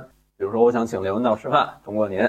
姐这说我跟文道熟啊，我我叫他什么时候来什么时候来， 是吧？马上就打对，一电话说就是先把东西说的倍儿满，倍儿满，第二天，哎呀，嗯，不巧，这第二天又有一局，第三天，哎呀，他他不小病了，第四天。你干嘛非请梁文道？多傻呀！ 这换个人多傻，就我给你介绍那谁但是我觉得有更牛的。但是他说上海人那边就是我先打电话确定一下对方有没有时嗯间，就是比较务实。虽然说这个是陈小青个人的印象，但是当时他们那帮人在那个圆桌派上都是乐的都不行了，就是特别真实，就是在相当大的一个圈子内和一片范围内，这种印象是比较写实的。而且从这点，你说这点你能看出来，就是大家对成本的这个表达哎实际上不一样。对，有些人是觉得这个成本啊，呃，我觉得这个东西啊，这个标的啊，应该是一个什么价格，我不能变啊，好像是这保持了一某种成本，但实际上他会在别的地方通过别的方式哎向你找这个，没错他认为他付出的成比本如。说家装，对啊，不光是增项了，包括很多东西，他觉得，哎，这个东西我这边有这个情感，我付出啊，时间等等，但他不会把这东西直接加在这个东西，他用别的方式向你去索取，对对吧？这也是一种成本，就是大家计量的一种不同方式。但是显然在这部剧里边啊，扒皮酱也好，或者说包括后来的这个谁，他记录的这种方式，他体现出来的是什么呢？就是我把成本都明确的给你放到这里边哎儿，你不要用那种传统的目光，好像你觉得应该怎么怎么样。那这里边它的这个里边的机会成本，包括它这里边的时间成本和我们的情感迎迎接在其中，这些成本我都给你算清楚。对他每一笔都跟你说的清清楚楚，嗯哪笔钱是哪笔钱，我给你准备了多少，我需要多少，对，你能给多少。回头我到时候回头我该还给你的，我是要还给你，对吧？该记账我要记所账以。我觉得就是，你可以说它是一种细致，你可以说它是一种市侩精明，就是用不同的角度去解读。但是我觉得，呃，在很多事情能说清的情况下，说清楚其实比不说清楚要好。对，咱们很多时候就觉得，尤其北方人啊，我们了解的像北京人，包括像可能东北地区人一样，大家讲讲究场面，对吧？哎面子嗯大家为了这个面子上面的东西啊，一定是不就能这样了，就不管了。对，但实际背后里边呢，又有很多东西想去找。哎，其实这个曲折出来，最后你付出的成本、时间成本、机会成本，其实是差不多的，还不不如把很事多东西先说说的清清。楚。哎，对，就包括我们谈生意的时候也是如对，此，就是谈生意，主要好像是上来就觉得我得必须得把价格砍得多低，我才是为你如何如何。但有些时候你会发现啊，就是所谓一分钱一分货，就是你一定要把账算清楚哎，成本它永远在那儿。你不要认为有些情感成本不是成本，哎情感成本是更大的成本。这部电视剧里不就是情感成本很重吗？对啊对吧？人最后把这成本实际上都是通过不同的方式体现出来。对，这成本谁也逃不过的。王小姐不是说这辆凯迪拉克我不要了，嗯，我要的不是凯迪拉克。啊对对，我觉得就是其实跟早年间一些北派的影视剧里面对上海人的一些固有印象，他可能为了描绘某个何止是北派了群体，就是那时候全国对上海都对，吧尤其九十年代那个时对吧候，群对体上海有都会很大有的一点成见。对大家接触上上人也少，都是道听途说出来。你像我小时候啊，嗯九十年代那时候咱们都是小时候，听到的就是父母啊，或者说身边的一些人啊，包括像你说的一些影视作品、文艺作品当中，对上海人的一种简单的偏见式的归纳。影视人影视，我觉得他是为了塑造情节。对但是上海当时有一些本地的剧，我觉得描绘挺好的。呃有一部剧我记得叫《婆婆媳妇儿小姑》，我不知道你看没看过。哇塞，你听这名字很上海，你没看过应该是。主演女主演是傅艺伟，都是家长里短儿。这个婆婆怎么样跟自己儿媳妇有矛盾，小姑在中间各种来回挑拨，非常非常的本地化，一点儿都不会让你觉得烦，也没有那种特别强烈的，就是起码以我当时的眼光看，没有那种强烈的那种对上海人固有的印象，什么精明算计，嗯没有都没有，就是感觉就很很务实。包括我这几年去上海出差，跟普通上海人接触，也是，我觉得就是他们很多事情事先跟你说的清清楚楚、明明白白。而且另外一个就是，比如说啊，我记得在原著里边也有细节啊，嗯就是他们谈到吃里边谈到吃蟹，嗯这块儿就特别体现上海人的一个特点啊。嗯，我不知道你知不知道啊，就是北方人一般，呃，怎么说挤兑上海人的时候，就说啊，上海人吃螃蟹能到什么程度？一只螃蟹，这个火车从上海到北京吃一路，就一只，知道 吧？就是挤的上海人，好像那意思就是说，哎，我好像这个螃蟹吃不起的。咱们一说吃螃蟹，一说吃哪怕大闸蟹啊，来几斤？对对，来来一打儿， 对吧？光光吃多少，对吧？就是咱们为体现是一种豪豪爽，啊对然后包括北好方的那呃种体现一种就是我不在乎这个价格，但实际上在这个里边啊，这个有一个我记得有一个细节，我记得挺清楚的，就是他们谈到吃蟹，好像就是保总他们一帮人，嗯，包括这几个女士，他们在一起谈，就问咱们上海人吃螃蟹，你知道螃蟹里边哪一部分是最贵重、最值得吃的吗？那那一开始就有几个人说，那当然就是蟹黄啊，对吧？蟹膏蟹黄，这个蟹膏、蟹黄，这个呃全中国的人好像貌似都知道，就是蟹黄那是最贵重，呃，首先要吃的那部分也是精华。但后来我记得好像是谁就说，说呃不是，实际上是那个蟹蟹爪里边蟹尖儿那部分的那个肉那一丝一丝肉，带着一条黑线蹬出来那那一丝肉啊，说那一部分实际上是呃最精华的部分啊。然后呢，他就带着大家怎么把那蟹蟹尖儿掰开，然后把那一丝抽出来，那么来吃。也从这点能体现出来，他为什么说，呃，吃螃蟹那么长时间，就是说他吃的不光是精细，他品味这个东西的这个角度和他这个细节的这个兴趣，和大家是不太完全一样的。讲究。对它这个你可以说是一种讲究，或者说是一种习惯啊。包括你像，呃，比如说因为这个呃《繁花》这个原著里面，它有很多的这种市井生活的细节，里边淘淘它就是海鲜市场嘛，对对对，它里边就有个细节，就是说，呃，见到一个女性啊，来他这儿想买螃蟹啊，就是问这个螃蟹的价格，然后说，他就说啊，呃，买一公一母就够了嘛，对于一个女性来说吃。然后那女孩就跟他说啊，你这个说这话你不是揶揄我吗？你好像我就一个人吃呢， 如何如何。然后淘淘后边又怎么说？说这女孩一定对我有意思，她每次来光问不买，然后就是很多细节。但是从这个里边能看出来，她觉得就是两只螃蟹，一个女性来吃，实际上是够的，就是说她能体现出来。就是人们吃当地人吃这个螃蟹的时候是很细致的。他吃这个螃蟹是一种，呃你可以说他不是为了解饿，他就是为了是一种情绪。情趣，或者说是一种这怎么说呢？是一意境种是一种是一种体会吧。这这段戏被挪到剧里边，挪到淘淘和小阿嫂身上哎身上，也是淘淘送小阿嫂一几只蟹吧，应该是，然后嗯讲讲究跟您他跟他说，哎，你怎么样吃最合适，然后这个吃有什么什么样讲究，有这种感觉。嗯，小阿嫂那个演员虽然说看上去很老，但实际上好像八四年的，是上海当地评弹的一位演员，啊，对他其实好多啊嘛，咱说们话非常的软糯嘛，用对这个剧里的话说啊，对非常有这个就是呃上海当地特色嘛。其实这里边你刚才说角色好有好多呢，比如说著名的范志毅，对吧？ 范志毅在里边，范大将军在里边出现。中国 的塞缪尔杰克逊，我天，这个太逗，网上有一个这这这方面一段子里，真是太逗了这个。他在里边带一些上海当地的本地话。嗯，不带脏字儿说那不那出个话发音你会吗？陈娜是吧？我不知道，对我对对我我我我觉得这个词应该就是什么那个北京话那个的意思啊，对是吧已经已经出圈了吧？这句话有点儿 我是觉得是这样，就是说，呃，大家觉得北京话里边真正地道的，你在交流当中肯定会带这几个词，什么 T M 啊，或者说那个 C A O 之类的其之类实的啊。其实咱们现在翻回来看啊，就是咱们作为北京人，嗯，你现在看上海本地的影视文化开始渐渐起来了，嗯包括这次上影投资的《繁花》，还有之前《爱情神话》，嗯，它是全南京话对，这很多人都拿全繁花跟南京话来做对比它。背景它都是那个上影这边出品的，嗯然后上海本地的这种海派文化，嗯，辐射江浙沪这三长长三角这个海派文化开始渐渐崛起了。嗯，北京从上世纪九十年代那会儿，编辑部故事这些京味儿的文化已经渐渐凋零了。北京这个是这样，原来你看京味儿文化，后来是东北文化，对，中文化到现在其实中文化有一赵个本山那有一一第二轮对，一开始就是小品，尤其是那时候央视的央春晚，基本主力全是东北的，认为相就是南声方人不怎么看，相声没有，这根本不看。 我问过，根本不看。对，他不明白也不感兴趣。然后对北方人看津津乐，尤其是东北地区，哇塞，收视率长虹，对吧 对？他就是小品什么，这都是东北文化。但现在就像你说的，啊就是上海的这些东西，其实原来也有，但它一直没形成一种主流。更多南方就是港台文化，其实占了很长时间，他就把上海文化包含在这个港台文化这辐射的这个之内了，对对就被完全被包住了。只不过现在上海文化慢慢的开始呈现出来，我觉而且得这部剧绝对就是一个标志性的对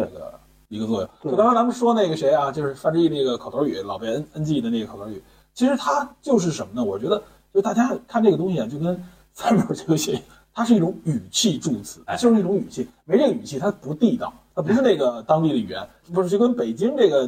这个市井这个对话里边，如果没有那几个词，那一看呢你就是表演，那就不是真的。对，所以我觉得现在上海有一波人在开始恢复上海的这种本土语言。我觉得就是说有一些偏见减少了之后啊，嗯，慢慢的你会接受这些东西。哎，对，其实他在原来就江浙沪地区，尤其在上海地区，他这个上海的这个沪语类的节目很多的，那肯定的，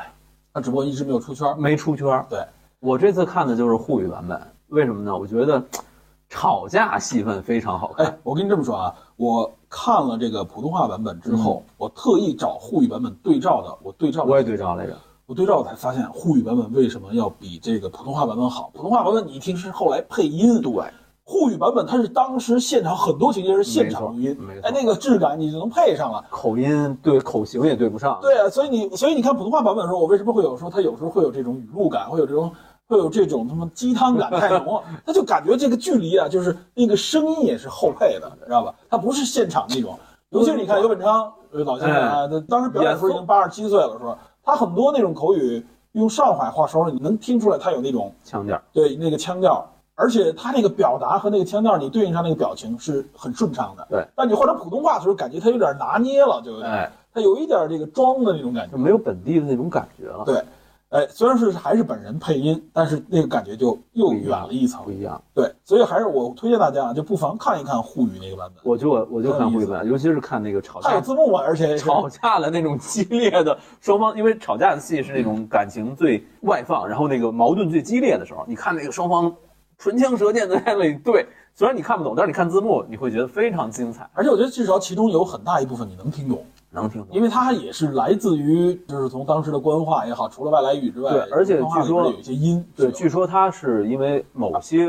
词和字现在就是没有了。慢慢消失了。这个写法没有了，所以他都用普通话的字来代替对，他只是发音是那种发音。而且还有一个就是，它也不是说全程全是沪语，哎对它里边有些情节，包括和一些比如说南方南方人人都是北方人对话的时候，包括一些在股市时候说的一些话，还都是普通话，对，就是里边就是往往是两个上海人上海本本地人啊，对在一些市井的这个环境当中，李李在这个沪语版里说的都是普通话，对对嗯因为他是跟个人身份来的，他是青岛人，去了深圳，然后又来到上海，对对对。咱们从演员说到这儿，就很多特色上海的，包括像 Papi 酱在里边也有，哎嗯对你讲吧？Papi 酱还有后来去了 北京，结尾 结尾去北京干嘛呢？拍短视 频，对，包括这里边还有很多像有一些日本的演员，比如小田和正啊，哎在里边是这个拉面师傅，啊拉 面师傅，其实，在上海就一直有很浓的日本文化，对吧？你像比如说，据说在中国最地道的这个日料啊，去上海吃，嗯对吧？然后呢，包括像很多的日资的企业也好，在中国设置的公司，它的总部都设在上海，对对，包括一些服装企业，我知道的，当时都在上海，对，当时都在上海。就这片子里面体现出来，其实不是很强了，像这个夜东京，对吧？哎它就是一夜东种京，它就是有这个日本的这个文化，这个对色色彩在里边。包括这里边有些角色，他在日本那个经历一段，在这个书里边也有，他们也经历过。名字就是从日本回来的嘛。对对对，所以呃，包括像上海人，他们有很多的这个人，无论说是咱们的那时候民国时代，到后来的这个解放之后啊，当就年很多人跟日本之间是有很多牵连的。当年有一部《北京人在纽约》，然后就有一部《上海人在东京》对电视剧嘛，而且，呃，如果你了解日本的话，你会发现它其实很多发音，哎，有一点上海话那个哎，音对，里有面都有，很类似，它有一人些说呃，对，有一些更南方，比如说福建的一些音，也有一些上海那边去的音。嗯所以人有一种说法说，上海人学日语的话会更方便，嗯，相对于北京人来说啊，有这种说法。所以你在这个片子里边，您看到很多这种，你可以说是彩蛋也好，或者说是一些细节包含在这个剧里边，对。很有意思。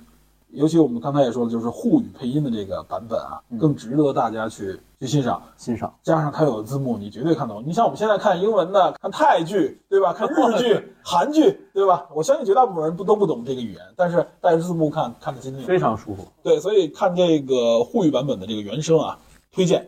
比这个普通话版本的，我认为要更有趣、精彩，更有劲儿过一瘾嗯点。对。然后说了这么多，咱们得说一说雅苏这个角色啊，银叔这个角色。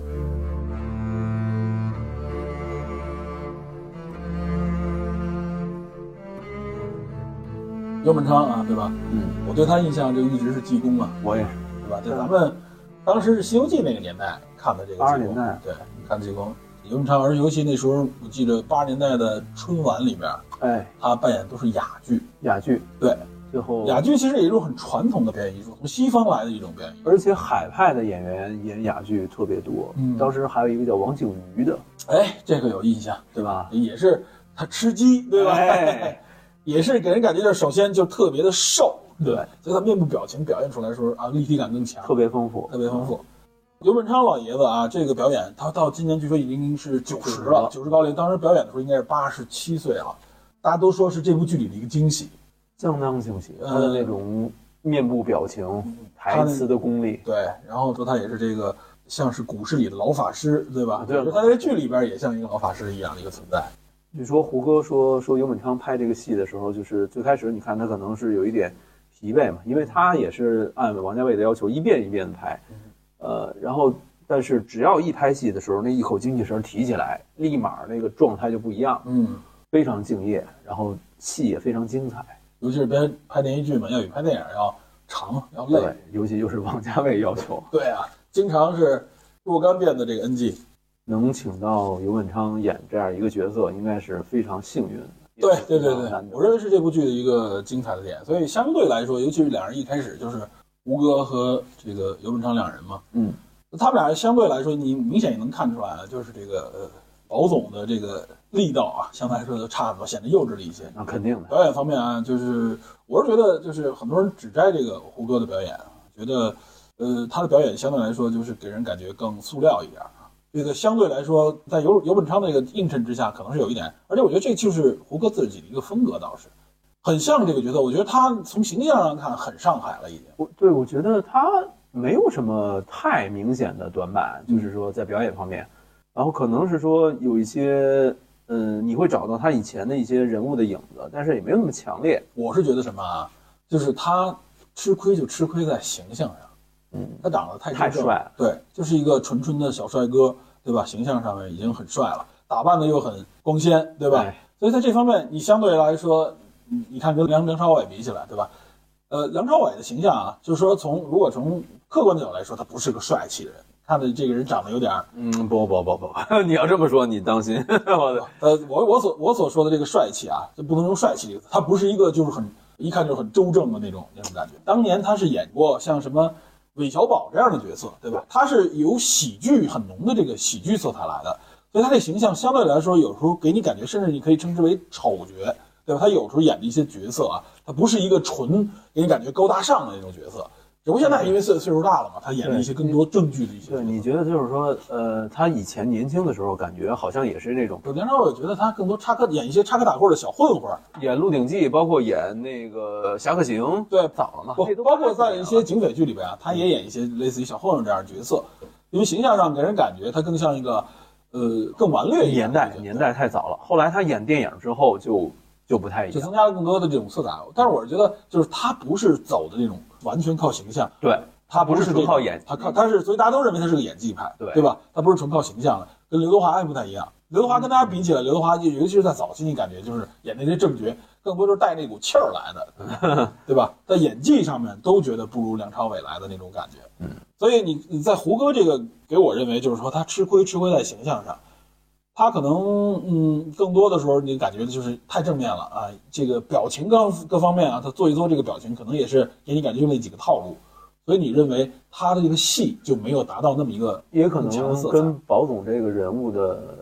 性格有关，就是说嗯他、就是他是那种喜怒不形于色的角色，不是那种感情外露的。尤其是你看玲子是那种咋咋呼呼的，嗯特别外露的，特别激烈的。汪小姐就更是一个鞭炮一样的人物，呃王小姐那个就太脸谱化了，给对我，感觉就是太太闹腾了。对但是虽然很很很好很玩，热血嗯吧。对，很热血，上来就是干那种。对， 这种样的角色，其实在九十年代那个年代的上海不是这样的。对，然后包括像李李可能稍微好一点儿，有一点儿但李李呢？成熟度对李李这个角色，主要是因为形象上他识别度很高，对然后另外一个，你看他的镜头都是仰拍，好多都我是还有侧脸儿，对侧脸仰拍，还有这种后背的这种这种这对种大量留白的这个后背，对吧对，？所以所就以带着故事来的那对种。你明显感觉是什么？就是说，呃，你看胡歌的很多光打都是侧脸儿，嗯然后侧景，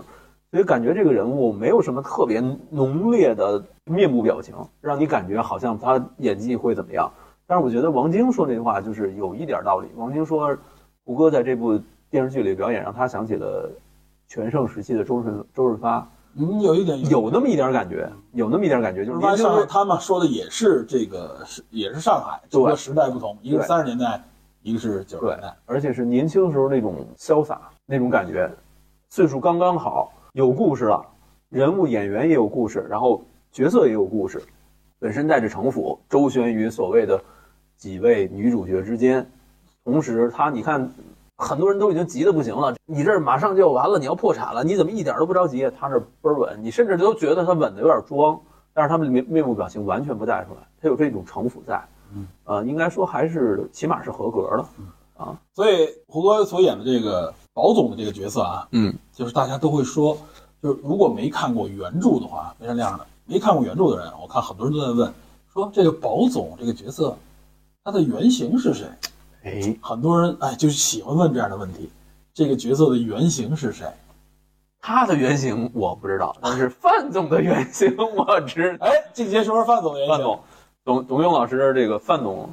也很脸谱化的一个啊，这个在里边很脸谱化，我觉得他是应该是他在因为唱歌什么之类对，的，一是他太喜剧了，对，演他这就个需要需要这么一个喜剧角色。他是个配角，就配他是很明显的来配别人的一个工具人啊，我认为对他，很明显的一个对工。具人。然后按照董永老师的话说，他第一场戏就三十条，嗯三十条，然后他演到后来他越来越没信心，因为他他按他自己说，他那个年代就是一条我，就是我一定他要原来保证演的都是一些什么干部啊、警察啊这种哎，角中色，央六组嘛，对啊对吧？江汉嘛，那时候还瘦一点还。对，那时候还瘦一点。然后他就是那种感觉，但是不知道为什么，王家卫让他一遍一遍的演，他就心里有点慌了。到最后，王家卫说：“咔，OK 了，说告诉他第一条最好， 第一条最好。”他王说导的王导就这风格，对他，他就明白。后来他明白就是说什么，就是王家卫得一遍一遍试探他的各种表演的可能，演员的不同层面。因为你要是一条过，你就只有这一种可能。我一遍一遍要求你不停的演，你会把你所有的能量都投入到，用各种能量的表演方法演一个人物的一个状态，可以用各种表演方法来呈现这个人物。所以你看，在剧中范总是一个有点喜庆，但是不失精明，有点小算计，但实际上是为了自己利益，但是呢又不是一个不是坏人没。有什么坏的目的，对他后期为了很实干的一个人。对，后期为了汪小姐，她也投入很多。然后这个人是很有有兴趣也有趣的这么一个人。嗯，他身上有个原型，原型杨洋的总裁刘瑞琦，三羊羊三羊羊，三羊这个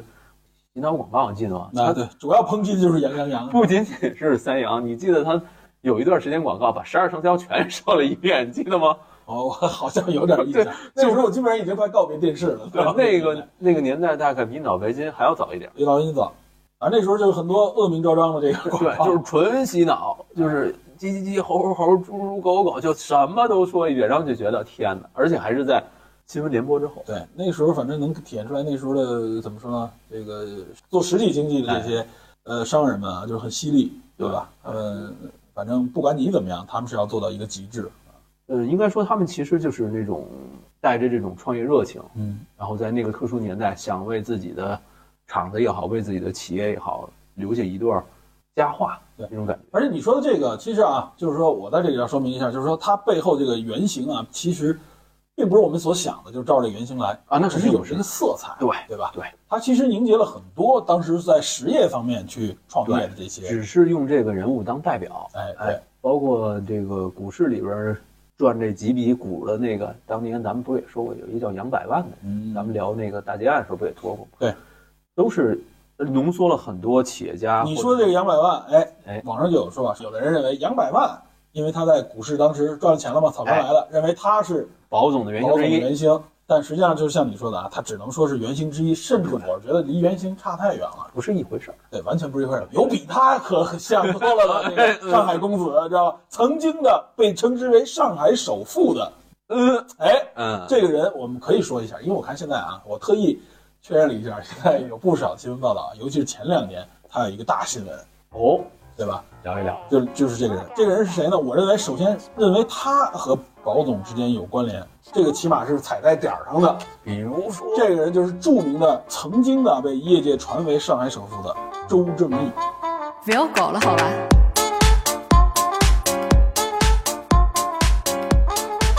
传奇人物，相对有点敏感，但是传奇人物，这个传奇人物，尤其是应该是二零二一年，嗯，上了一次大新闻，因为什么呢？因为他的一个生日，据说好像他六十岁生日啊，所以算算这日子，他在九零年代的时候啊，应该也正好正当年二三十岁、三十多岁正创业的时候，那也就是他周正义发家开始发家那个年代。那为什么说他是保总的原因之一呢？因为他这个首先啊，就是说他已经是曾经的上海首富，嗯啊，也被大家认为是草根来的这么一个人，嗯，实际上他挣钱就是从股市，然后呢开饭馆，哦，他和他的妻子叫毛玉萍，他们当时九四年啊，在上海开了一个特别著名的一个饭馆，名噪一时，就叫阿毛炖品。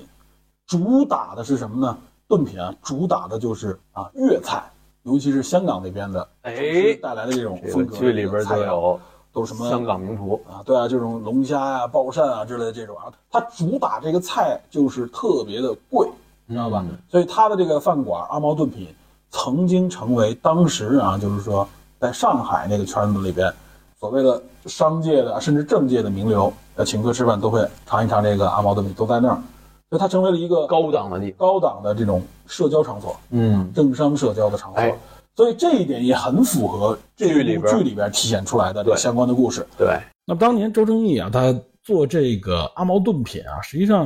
呃，我记得就有很多这种报道和记录，就说啊，就周正义和他老婆这两个人啊，当然实际上毛玉萍不是他妻子啊，两个人并没有结婚，而是呢就是保持这种跟夫妻一样的关系啊。他们当时开这个饭馆阿毛炖品啊，在那个时候周正义就很低调，而且呢，他当时想攀附的这些势力啊，他面对这些政治势力的时候，他非常低调啊，他这个人很会为人，很会做人，就是他并不直接提任何需求。他只是建立一种关系，哎，通过吃饭啊、请客啊，甚至包括送礼啊等等，也不能说直接是行贿，他就是送礼，就跟你搞得很好的关系，在很多这种，尤其是在一些生意上面啊，有照顾，帮人解决一些问题等等啊，就是很会做人做事儿啊，为人相对来说又很低调，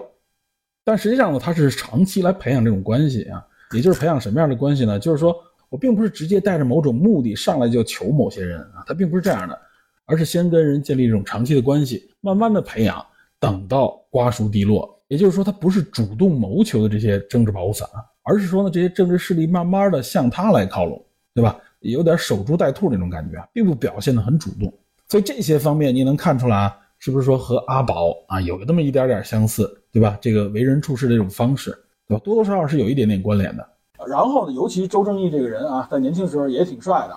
尤其他后来发展到香港，还和一些港星之间有一些传闻。但是呢好，像前两年他之所以上新闻，是因为他已经被捕了很长一段时间，然后呢，突然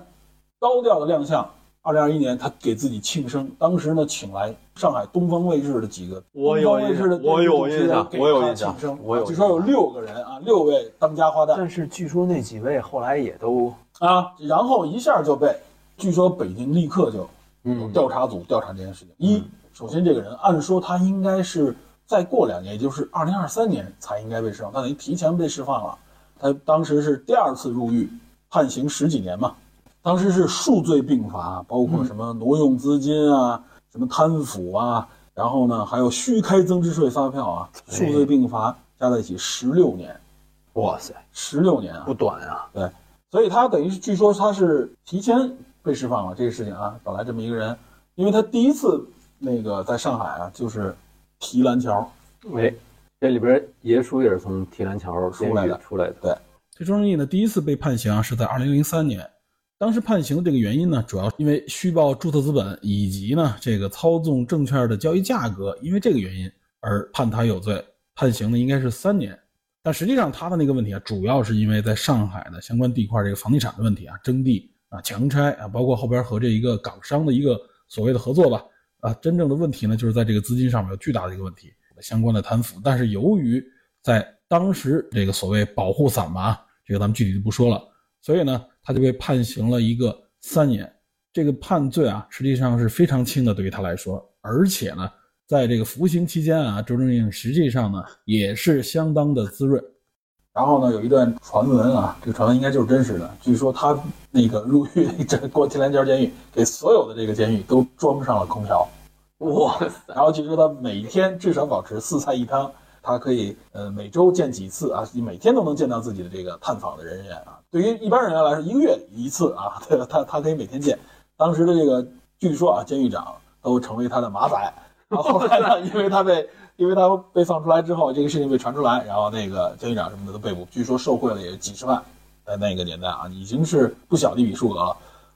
你从这一点也能看出来他的影响力啊，尤其是上海，他再出来的时候，上海人给的这个庆生啊，当时在实际上远不止这六位名流啊，六位这个东方卫视的这个据说是当家花旦给他庆生，很多社会名流都去了。对，然后有一些我们知道的一些名流啊，据说被邀请，但是呢，可能有更高的敏感度没敢去，知道吧？因为他是一个非常敏感的人物。啊嗯，他的这个，如果大家感兴趣，可以查一查啊，就是周正义被捕，尤其第二次被捕，他牵扯到了很多的啊，不仅仅是商界，还和政界有关的啊，尤其是上海政界有关的一些嗯很高位的这个领导。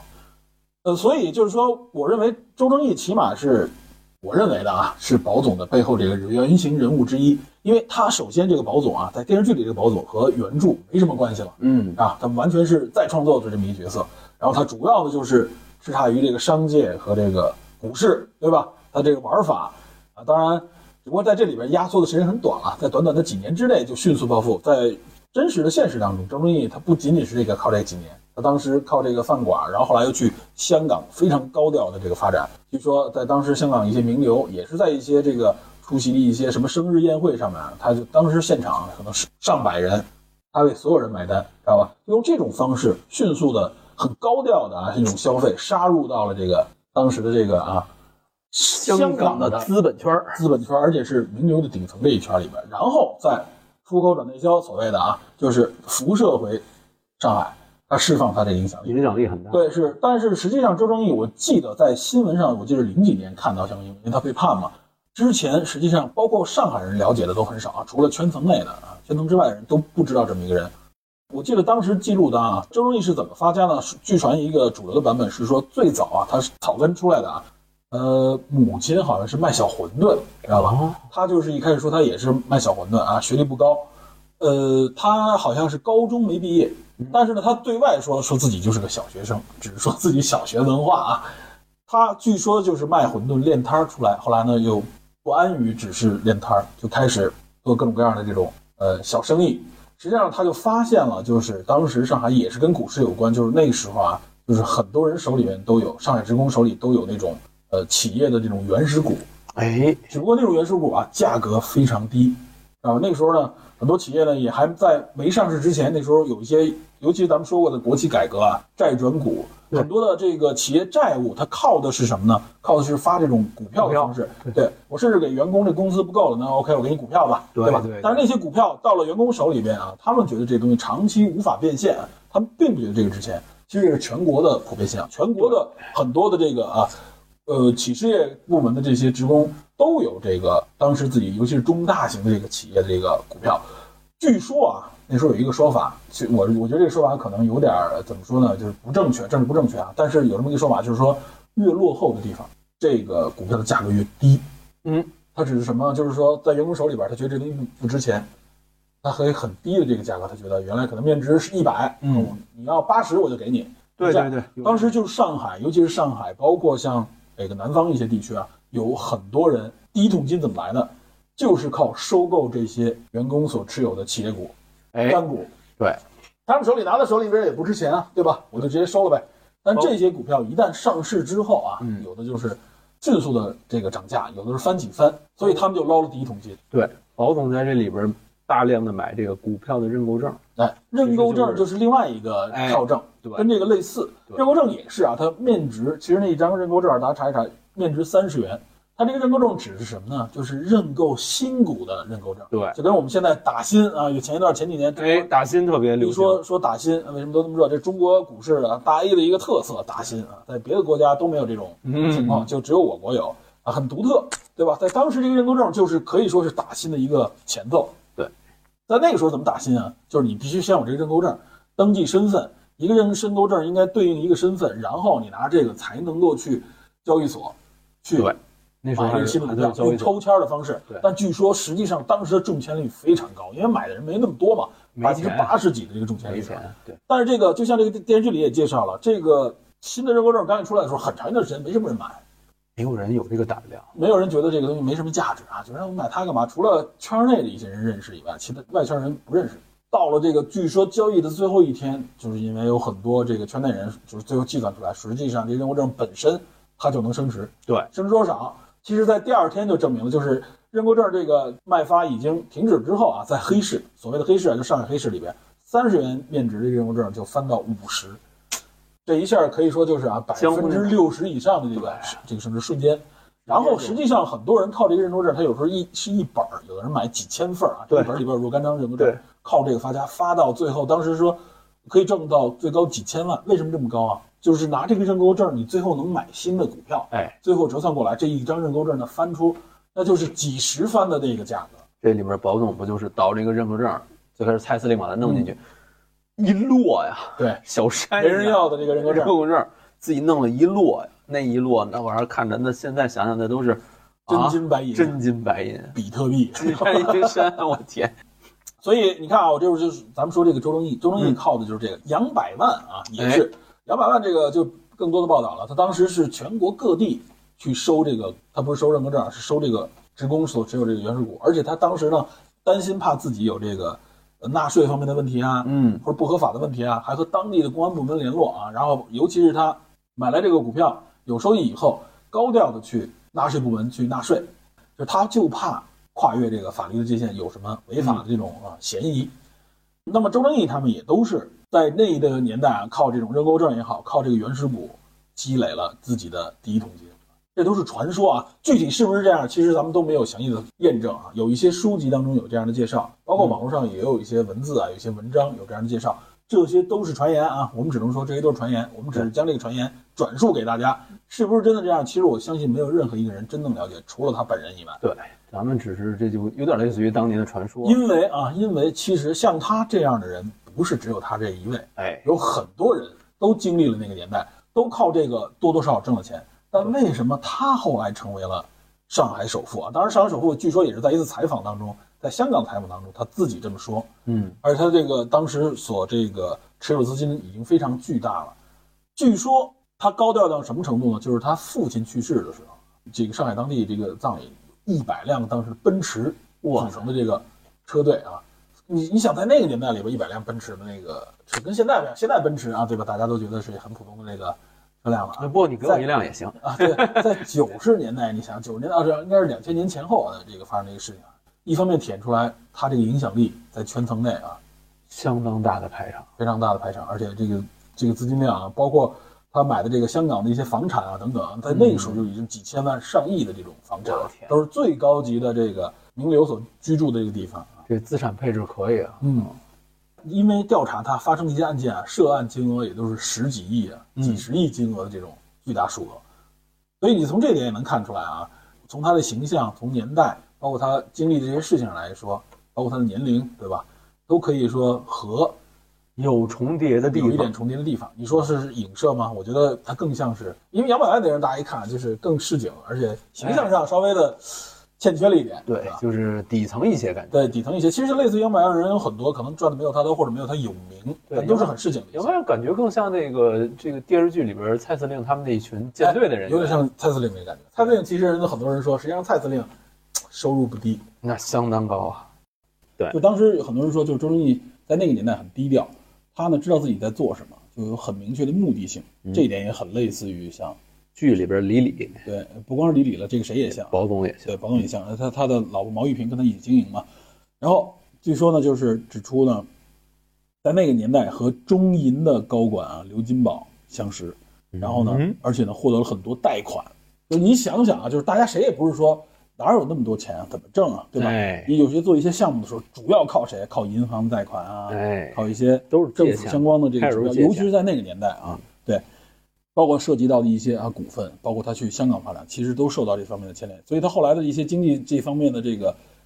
查他这个犯罪记录的时候，也和这些人都有关系，知道吧？虽然说 在公开的地方他们都否认，知道吧？从这点也能看出来，啊就是那个时候大家如果想发达发家的话啊，嗯，主要你看，首先在上海这个地区，对吧？跟香港有关，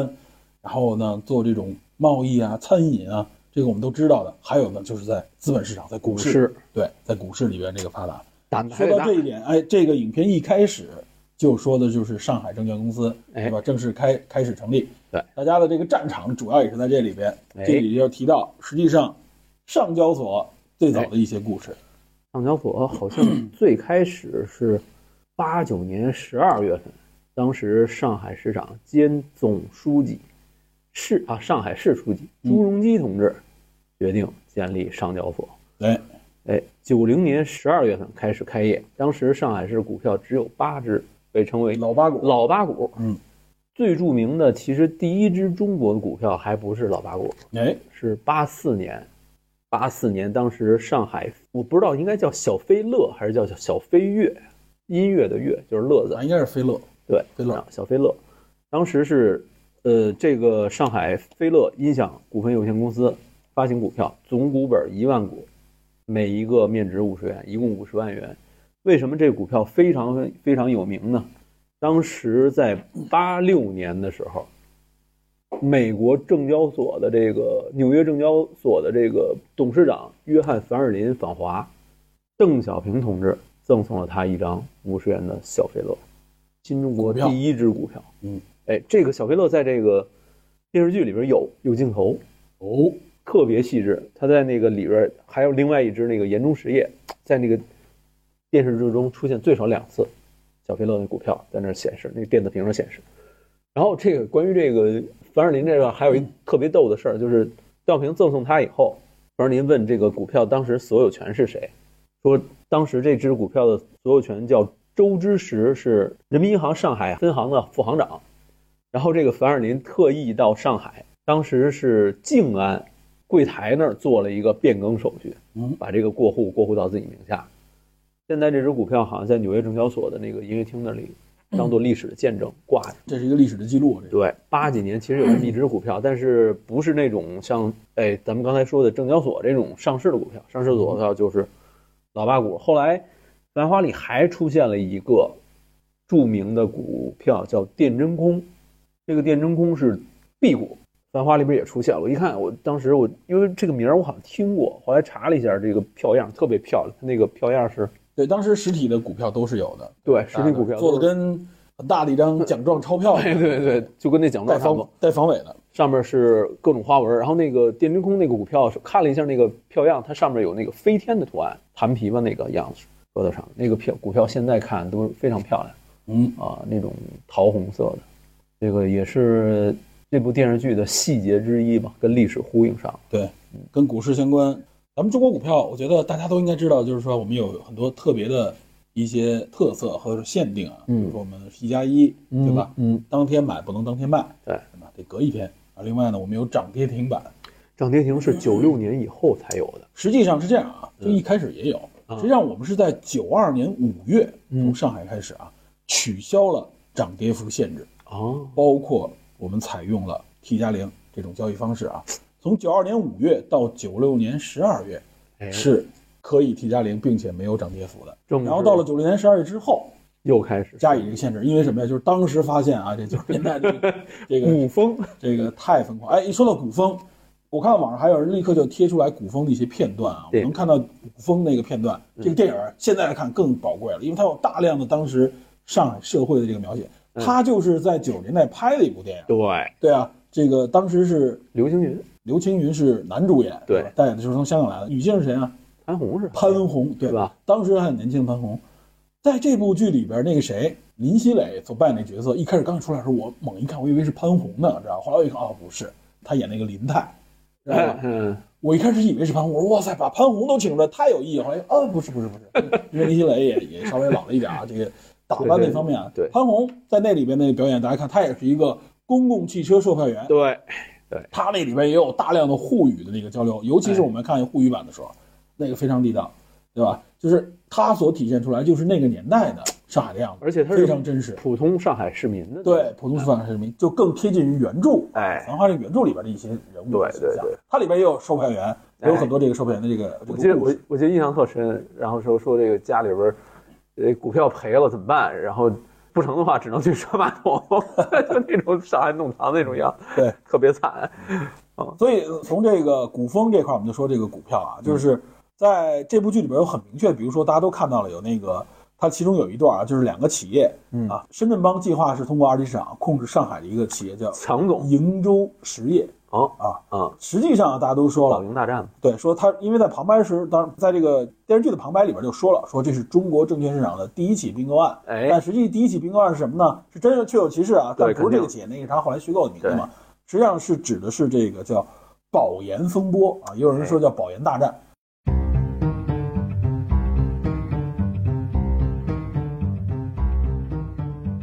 这个保研风波说的两个企业，就是深圳的宝安集团通过二级市场举牌啊，嗯，它要收购上海的这个研中实业。对，盐中实业据说就是老八股之一，但是据说是这八股当中不太好的一股，就是他最后就是发现唯一能够通过啊，就像这个剧里边也说什么六零幺、六零三啊，对吧对？他就通过这个方式分析，就是说能够通过收购，包括这个市值也不高、啊，没有那么多人参与的，对能够收的就这一个，因为收购，所以当时后来就是产生了一个保研大战，跟类似咱们前一段时间那个万科发生那个事情，门口的野蛮人说的就是。嗯，就所谓的恶意收购吧，或者说这种收购啊，遇到这种收购啊案，从股市我直接收购你股票啊，一开始因为你有一个百分之五持股这个限制嘛，在这个达到百分之五之前，他们就布局啊，各种不同的势力，大家实际上是联动的一种方式，嗯，收购在市场流通的这个股份，尽量的多收，这样一方面导致股价的这个变化啊，就是它肯定会暴涨，另外一个呢就是你发现，呃，超过百分之五以后公布出来，这时候严中才发现。哦，原来是以保安集团为背景的，要这么收购它。当时呢，两边要发各种公告，嗯，实际上就是明争暗斗啊，都要凑这个钱。一呢是要控制这个企业的这个控制权，因为有一点啊就是说，如果呃保安集团收购了这个盐中，那对盐中实业来说，它的中高层肯定会大换血，对，这是一个必然。然后包括它原来这个股东的利益也肯定会，因为你不是大股东了，决策权也不在你手里了。对，那他们为了保住这个，所以之间有这种非常强烈的这种啊明争暗斗。那么呃保安集团当时呢也说公开说啊，说我们不会的，我们会尽量如何如何。但是这种话你肯定就听听而已，对吧？那这个这实际上大家都不是闹着玩儿来的，都是大量资金。盐中实业呢也是筹备了各种各样的资金，希望通过呃在这个收购的过程当中啊，以一种这个反收购的方式，当时采用的方式是什么呢？就是说它要更多的啊，就就不像这个剧里边儿没介绍，好像大家就是你买我卖啊，都拼价格。它更多，比如说呢，我去收购一些其他企业的这个股票，知道吧？嗯就是我和更多其他的企业、一些上市公司产生一些关联，嗯，导致什么呢？就是我的这个经营结构，我整个这个结构变得化非常大。嗯，你收购的时候，你牵动的利益或者说你牵动的这个条件就会变得越来越多。它是有这样的一个计划的，也筹备了，当时据说好像是九千多万的资金啊。网上有详细的介绍，大家可以查哎这个一下跟现实电视剧中这个金额也很吻合，对对，大家各种筹九备千资万金左，右，对，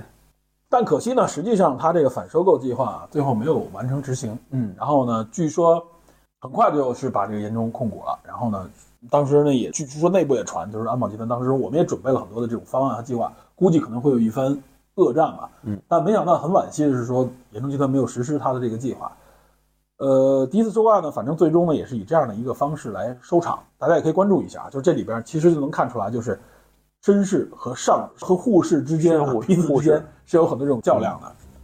这里体现的是什么呢？就是体现其实背后你看他们这种争夺啊，就是一种股票市场常年出现，原来我们经常说的这个坐庄，哎啊，这个庄家谁，想包括你说的这个麒麟会什么之类的，，对，嗯也是老庄家，都是这种庄家啊。说到这个庄家啊，首先我觉得这个就咱们就可以延伸一下子了，嗯，就是延伸一下什么呢？就是中国股票庄家有几个很著名的人物和事件啊，对吧？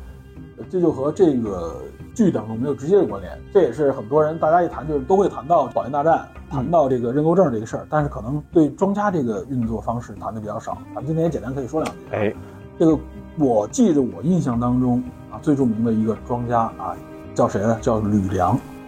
不知道你听没听说过这个人啊？他号称是中国最早的这个股市的这个庄家啊。这个人实际上啊，现在被称为是一个投资家，但他实际上也入狱过啊。这个人叫吕新建。我为什么提这个人啊？他就是去年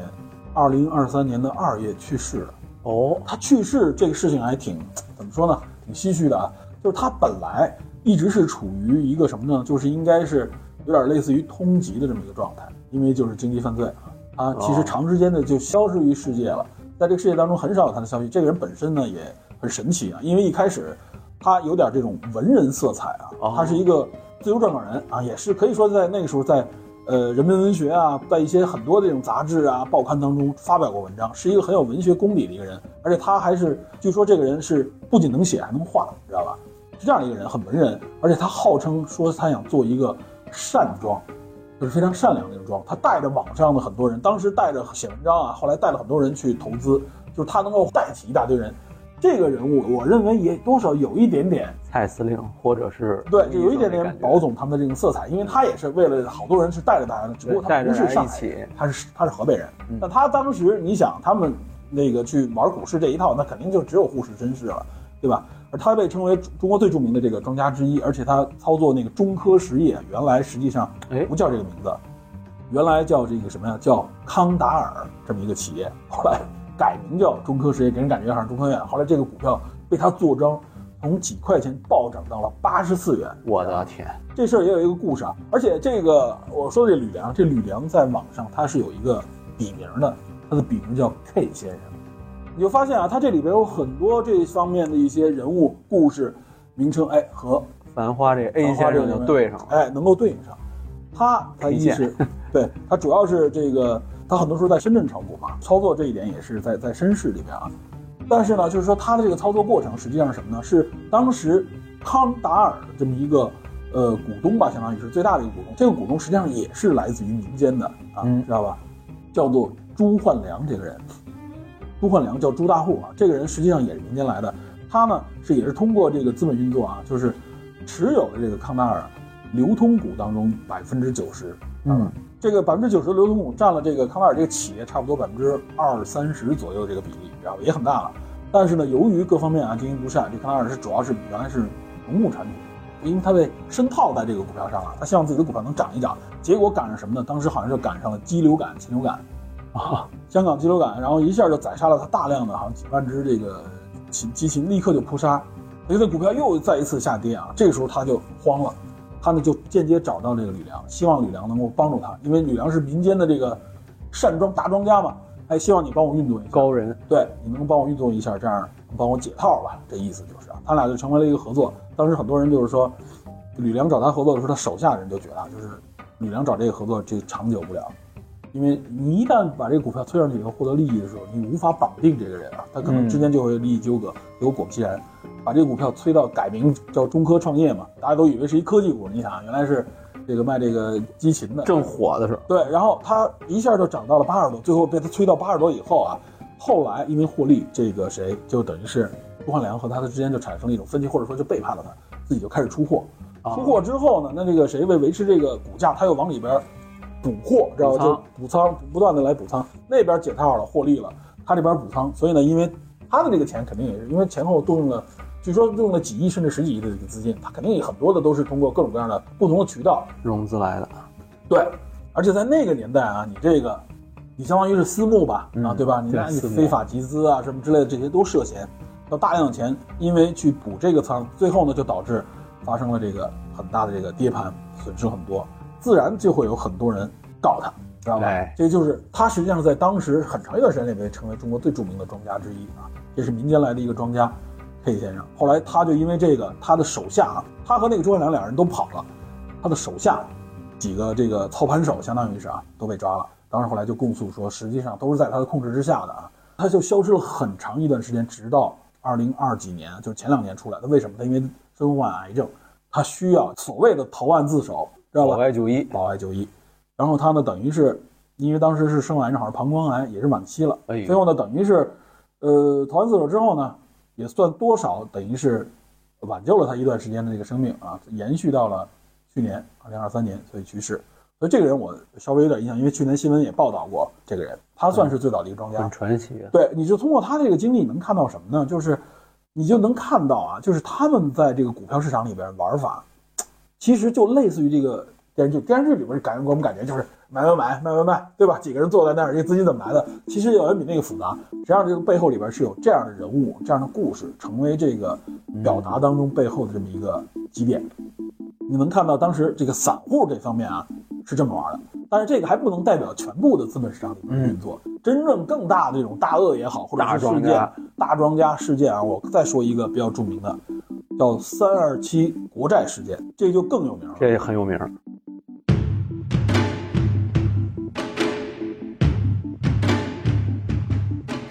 这个更有名了，这里就涉及到很多啊，上交所的官员，哎，涉及到咱们甚至啊，涉及到这个还有当时著名的证券公司，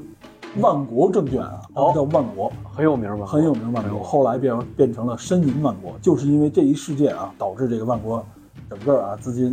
资金链断裂，亏损巨大，亏损了几十个亿，最后呢，等于是上海政府这个操办，就把申银申嘛，就是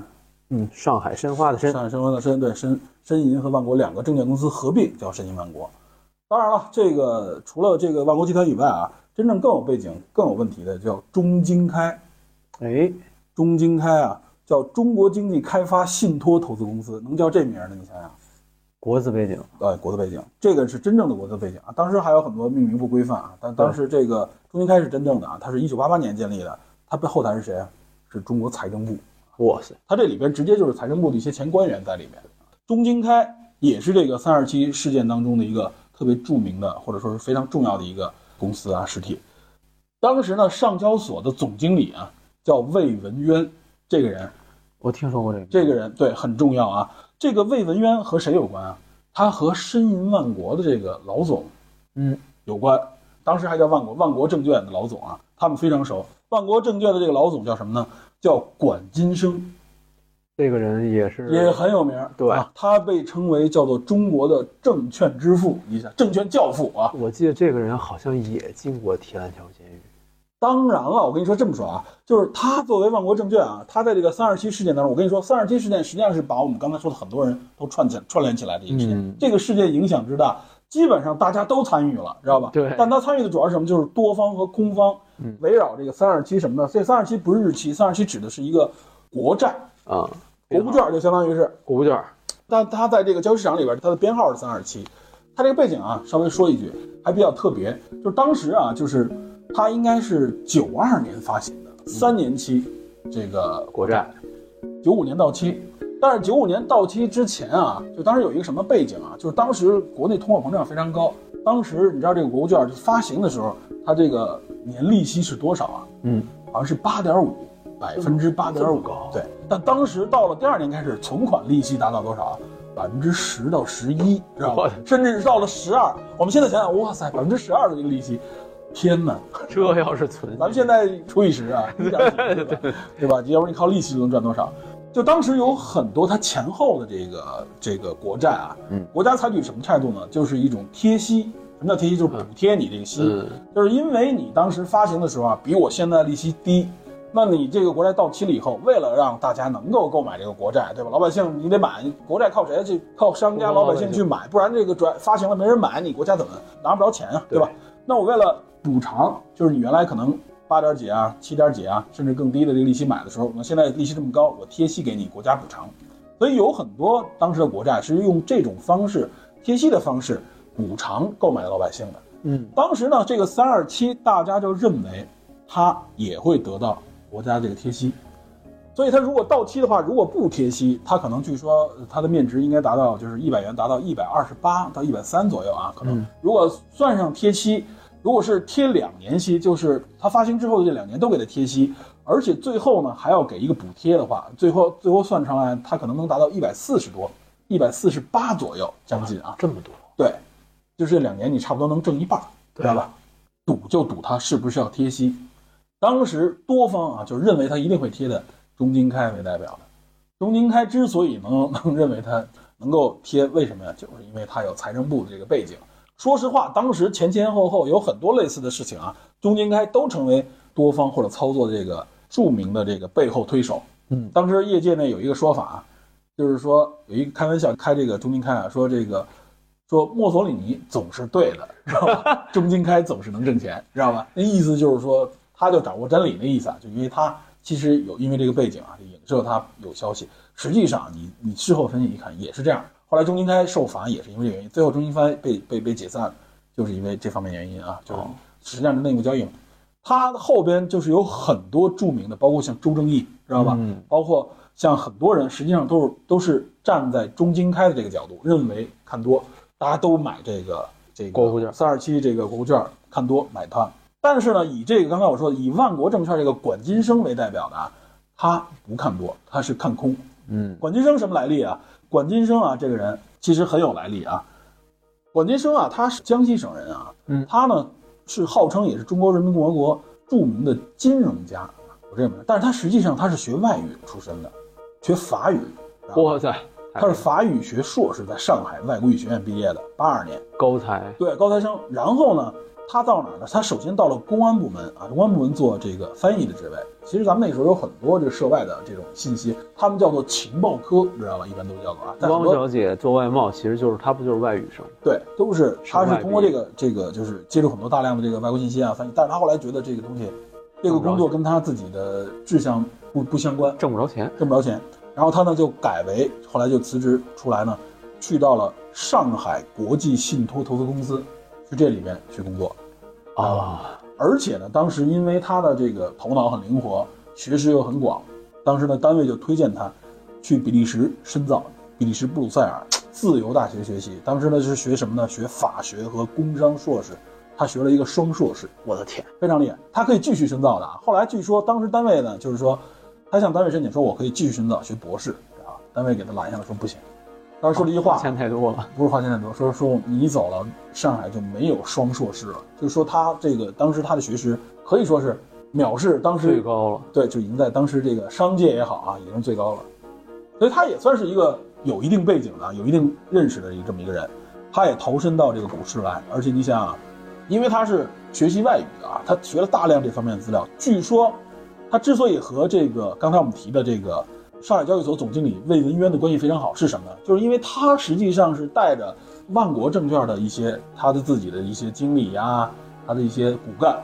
去给上交所、上交所的这些业务员们做培训。当时可以说，上交所的第一批的这些，呃，具体的这些交易员啊、业务员，全都是他培训出来的。你就可想而知，为什么管他叫证券教父了啊？叫中国的证券教父，就因为他这个位置，他曾经的这个经历，第一代，而且他也很对这个贸易各方面的人是很灵光的啊，非常了解这方面的这种东西，他也挣了大笔钱，所以为什么能够成立这个万国证券啊？你可以说他也一方大佬啊。然后他以他为代表呢，看空三二七国债国债，为什么呀？他认为就当时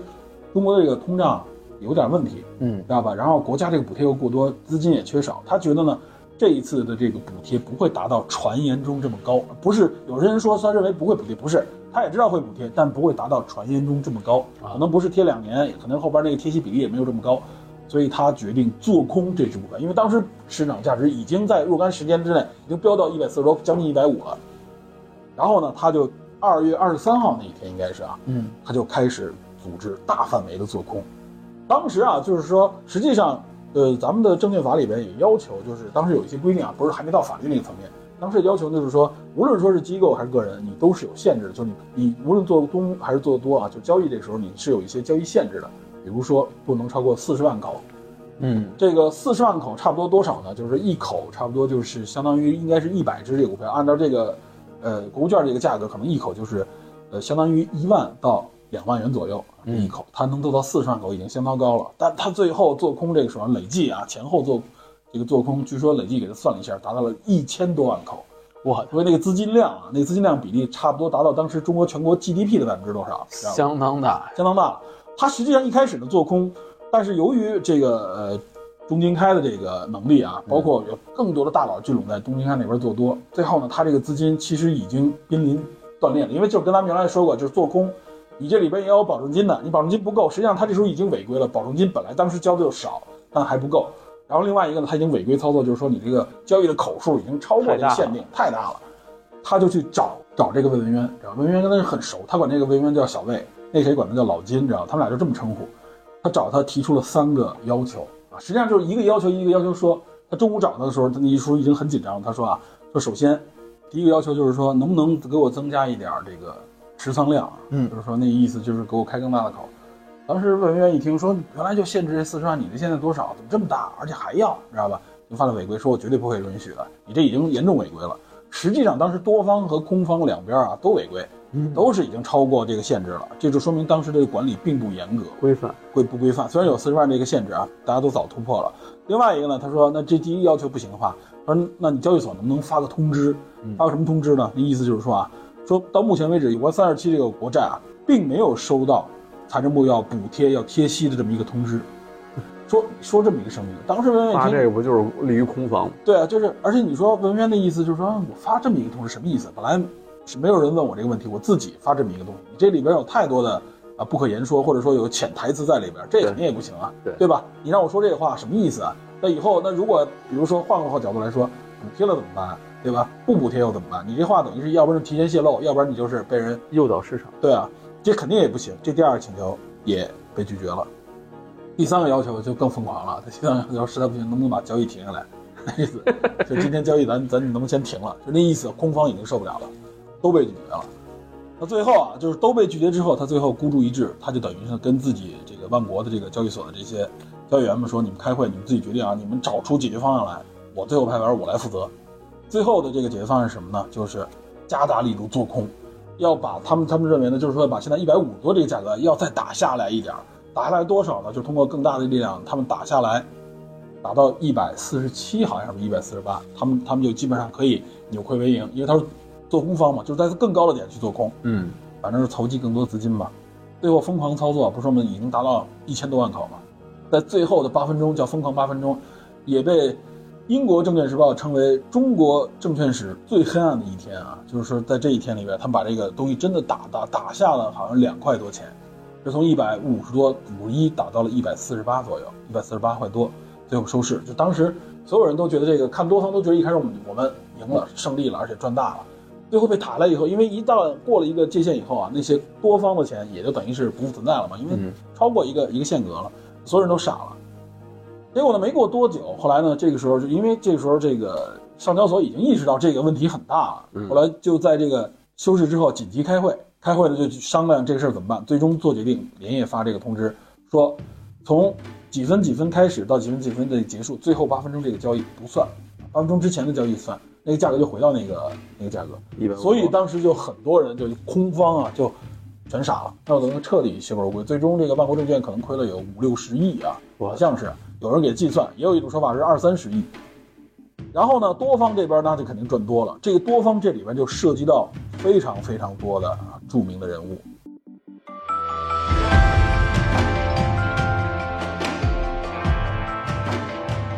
首先，咱们说一下这个多方里边有谁啊？除了我们刚才说的这个多方里边这个钟金开啊，还有卫东、周正义，还有刘汉和袁宝景。五高警啊，对啊，元宝井刘汉你你很熟吧？嗯他那个图啊嗯嗯，嗯带着一个白的那海达，就是复刑场的那个，对对那就是元宝井。他就是因为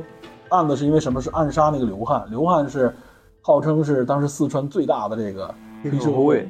二零一几年的时候，一五还是一六，他也最后被被捕，因为黑社会罪等于数罪并罚，最后枪毙。刘汉好像还是哪某部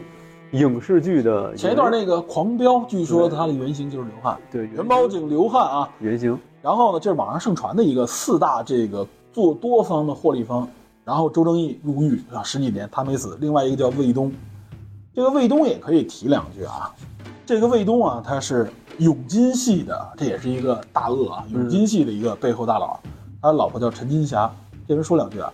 他呢是在北京创办了北京永金财经顾问公司啊，从事这个呃投资顾问这么一个工作，但他实际上他是中华人民共和国财政部的科员儿哦他是个科员儿。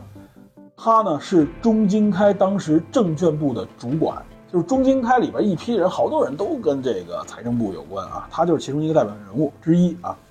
然后他其实不是个白丁，嗯，他父亲叫做魏振雄，他呢是中国最早的会计学专家，知道吧？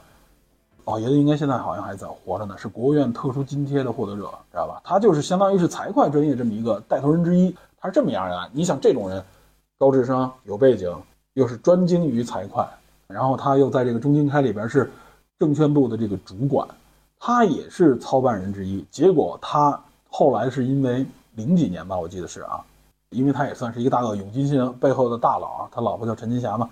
然后他就因为被调查，因为和当时就是政商之间有很大的一个贪腐，最终啊，这个人据说他当时写了一个遗书，他说什么呢？说我自己有这个严重的焦虑和抑郁症，知道吧？啊后来是被调查之后的第二天吧，第三天，自啊杀在北京跳楼，跳楼自杀，哪年的事儿？这是零几年的事情，应该是零八，也不是零六啊，我记不太清了，回哦那不是那个人，但是啊，他老婆等于继承了陈金霞继承了他的这个财产。后来呢，等于是当时他资产据说是几亿嘛，就是他个人资产啊还是不知道几亿。后来他老婆将这个资产又做得非常大啊，号称是百亿资产，也是很低调的这么一个人。他这个自杀，哎，在这个故事当中，在这个咱们的这个《繁花》当中，哎，有没有一个人也跳了，对吧？是不是 A 先生？知哦知道哦吧？所以就是说，这里边有很多人物他们的这个经历啊。你首先做多方，你看到啊赚了大钱的这这一方，这四个里边，只有周正义现在还活着，还是他妈的， 对吧？关了十几年，两次被捕，而且呢还一直是啊很大的争议啊。现在反正是稍微高调一下是受到打压。那另外那三个关键人物啊，全都死的死，自杀的自杀，对吧？这里边全都是呃不得善终。这也是网上经常去报道，啊就是三二七事件会联系到这四个人，但是其实远不止这四个人，还有很多人有跟政府相关的，有跟这个民间相关的，都在这里边获益。但是获益的这些人往往都不善终。万恶的资本主义。 我操！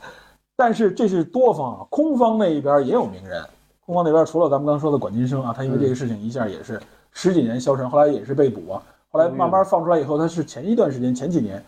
低调的出来，参加过一些会议啊，参观一些这个讲座。嗯，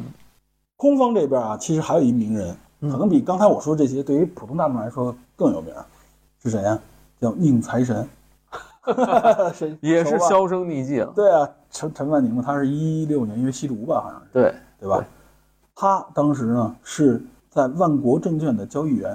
知道吧？他有一个席位，他原来就是做期货的嘛，对对对做期货做证是是这券样，他有一个席位，据说他那个席位在当时做空里面亏了，这个席位亏了七千多万，可以啊，可以吧？空方多方全都啊，全都不是善茬啊，全是名人，对吧？宁财神这个，他应该也是当时是从东，宁财神是东北人嘛，对后来到上海发展嘛。宁财神也是个小神童，十几岁他就已经这个大学毕业了，十九岁我记得是啊，他也是财经方面的。对，毕业之后他就这个从确事，实是因为他父亲啊，就据说也是这个中国最早的期货交易员，还是第一批，据说是啊，所以他跟着一起。所以他这个笔名儿嗯财神，对，他本来原来据说他好像想叫那个宁采臣，对，啊后来发现这名儿名字这网被人注册 ID 被注册了，干脆叫财神吧。对，这都是既有头脑啊，对吧？咱们刚才介绍这些人当中，既有头脑啊，又非常厉害啊，又其实大部分人都很低调，而且呢，什么写作啊、文艺方面的能力也都很强。像咱们说的这个谁，吕梁，对吧？就这些人，你看这些人物的他们的经历，他们四海多多少少都在这个剧集当中啊，和这个人物和这个事件当中关联系有啊暗合，对，嗯，你觉得他们说明啥啊？就像你说的啊，你咱不说万恶资本主义吧，你会发现啊，就是说在这个资本市场，尤其是在这个证券交易这个早期，在那个年代啊，充满机会的啊巨变的年代当中，嗯，这些呃都是一些很厉害的大脑，很厉害的这个头头脑脑了啊，很厉害的这帮人物都不是善茬，但他们真正说获利的方式，你会发现啊，其实这个资本运作啊，呃，有的时候给你感觉好像也没有那么多所谓的秘技，就是内部渠道消息，对吧？我先掌握这个消息，官方背景的消息啊，我读我没有那个消息。实际上你会发现，尤其三二七事件，你会发现，包括他们买空卖空，纯纯粹粹的就是赌博，对对吧？这其实他们就是在赌。宁财神在回忆他那个年代的时候，他说他感觉那个时候啊，就是赌徒一样的这种风格，而且他是瞬间，他他说在那段时间里边，他不像别的时候那种生活，你可以随便的离开。期货市场是瞬息万变，而且它是联系联系全球的很多期货，不不仅仅是国债这个期货啊，所以它是二十四小时有行情，你必须盯着电脑，若干天不能休息，知道吧？精神非常紧张。那这个有时候你做多做空，有因为有保证金嘛，有时候一下就嘎空，就应该爆仓，对吧？等等这种原因，所以呢，就赚的时候是赚的是一瞬间就赚很多，那赔的时候也立刻就赔掉，而且你掌握不了其中规律的时候，你对你来说那就是纯赌，对吧？等待的煎熬，赌博时候的一种搜哈心态。对啊，所以其实因为三二七事件啊，就是这个国债这种交易啊，实际上后来就被叫停了。叫停这一叫停就停了十几年，嗯，直到前些年才被恢复啊。只不过这交易方式、管理手段都不一样了。其实当时最早这个魏文渊嗯啊，他上交所就是当时像，因为据说他当时是受到中基的这个鼓励啊，对那意思就是说说这个咱们上海这个上交所啊，这个股市这方面啊，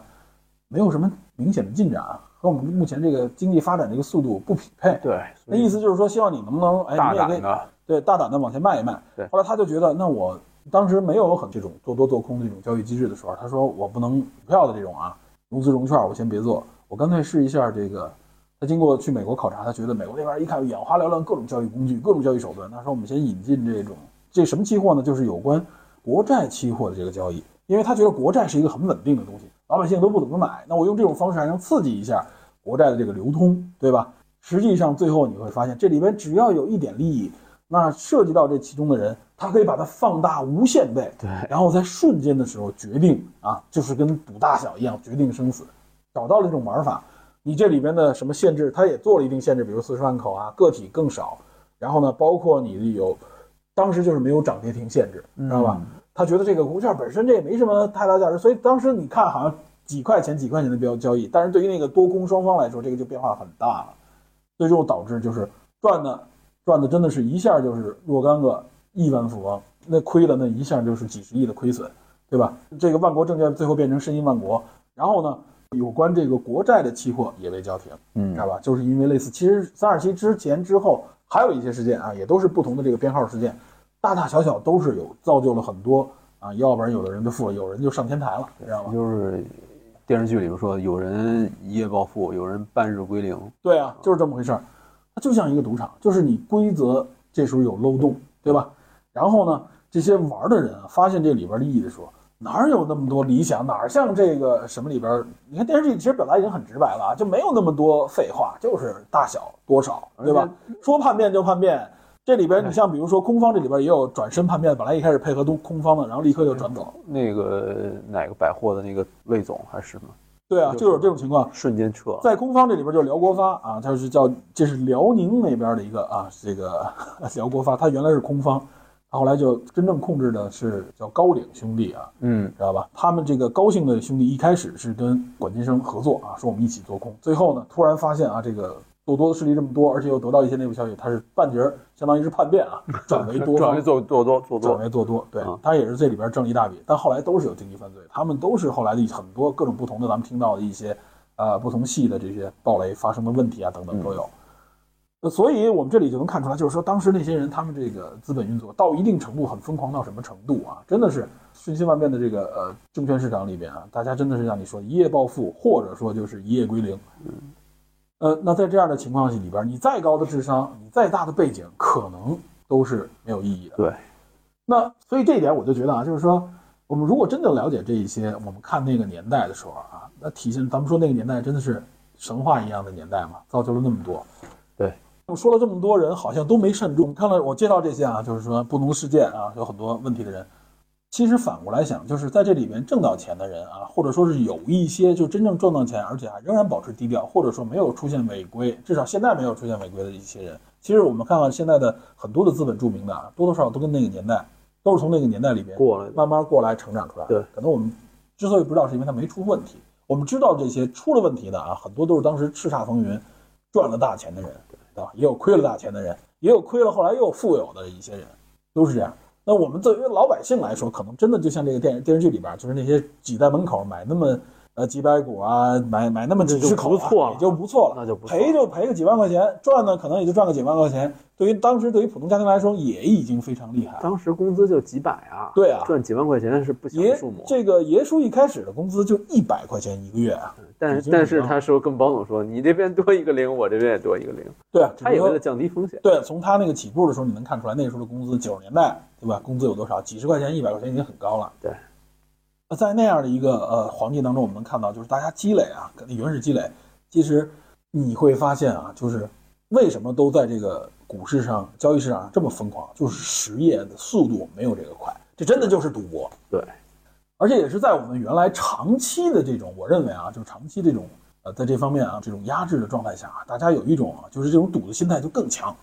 就是觉得我必须要在更抓短的住时机间会对，在更短的时间里边，来来实现这个所谓的啊暴富。 这个对这这真正的个暴富其实跟当时那个年代的人的心理有关系。我认识的一些比咱们大个十几岁的，呃，有些背景的，就嗯像你说的一些党政军部门的高干子弟，他们有一种心态，这种心态是什么呢？穷怕了，就是说自小接触过一些东西，但是当时经济条件大家都不好，虽然说他们可能是一些固定的群体，嗯但是他们实际上也没有任何利益。然后改革开放初期，刚才咱们之前说的倒批条、嗯，倒批文儿，关岛，哎，关岛，包括这些炒股的，很多人都是这些人嗯下海或者是什么，利用自己的关系，利用自己的能力吧，也可以说，然后来赚大钱。你看这个剧里边也是啊，大家其实都是有自己的背景和内幕，对，你不知道。对，然后大家都在传递一些小道消息，对吧？ 那会儿写个字条， 对吧？ 那会儿零几年，我记得炒股的时候，还有买基金的时候，大家都说我这儿有消息，然后我这是内幕，我这内幕，然后你一进去，第一笔你确实能赚，然后你还不少赚，然后你也挺高兴，再追加，等第二笔咵嚓就这折感觉进很去像了。股，很很像这个赌博的那种对，感觉。就跟赌博一样，咵嚓那点钱就进去了。第一笔都让你尝点甜头，你觉得好像还是这么回事，这个消息靠谱。第二笔甚至有时候还有的赚，等到再往后的时候就不一样了。所以我们看，就是资本市场里这些问题啊，嗯，它也代表什么呢？就是贪婪，其实大家都很贪婪，人性嘛，人这是人性啊，国际国内都一样。那这里反而提示我们什么呢？就是当时也不是没有相应的这些呃法律法规，对吧？它不是没有，但为什么呢？没能够真正的把持住呢？呃，这种法律法规本来就是落后于现实的，首先落后于现实，其次我觉得啊，就是执行真正执行不到位，对对吧？这里边大家都穿透了，执行不到位的为什么呀？就跟说这个得到消息一样，执行不到位也是因为我有背景，我有关系。归根结底就是因为特权，对吧？你有超越这些法律法规，对吧？逾越这些法律法规的特权，这些法律法规在他们面前形同虚设，他们可以钻空子，他们可以覆盖过去，甚至可以啊，通过某些力量直接就扭转这个判决，使违规变成合规，对吧？或者隐藏起来不让你知道，对吧？这个就是当时在资本市场疯狂发展的背后的一个真正原因。这也是为什么啊，咱们说的这种证券市场上总有问题啊，我们总反映这些问题，是个别人的这所谓的道德问题，还是过于贪婪呢？啊，为什么会造成这些所谓的个别人的这种贪婪呢？能让他们来实现这种贪婪，背后肯定就是因为这样的一个原因。呃过多的我们也不能多说了，对吧？我们看看现在咱们的这个证券市场到底发展的怎么样。啊老股民，我相信心里边多多少少都是能够感触到一些的，就是因为这里边真正存在特权，它不受节制，无法约束。这一点我们要认清，我们不要说就是说万恶的资本，资本本身它没有恶与善之分。这句话其实是一句甩锅的话。对，这是甩锅的一句话啊。我们说这句话都是打引号的。其实我是觉得啊，就是我们改革年代里边，之所以长足，所谓的那个时候我们都说这个弯道超车，嗯我们用几十年时间走完了人家上百年时间的这个路程发展路程，你靠的是什么？有些东西你靠的是什么？哎，政府的补贴，对吧？你靠的是可能是一些所谓的捷径，但是那个捷径真的可能你，我觉得啊，就是这部剧它之所以我最后没看到结尾，我也知道它肯定股市这件事情要失败，要有问题。问题就是说，他要真赢了的话，就有一个什么问题？那你这不等于投机取巧，或者说你得靠这个就可以就可以挣钱吗？一定要脱虚向实，知道吧？哎，对，实体的土地经济，对对对，就是脱虚向实指的是什么？就是说你过快的一种发展，你对未来过强的这个预期，然后你采用无所不用其极的手段推上去的那个高峰啊，对，是有问题的，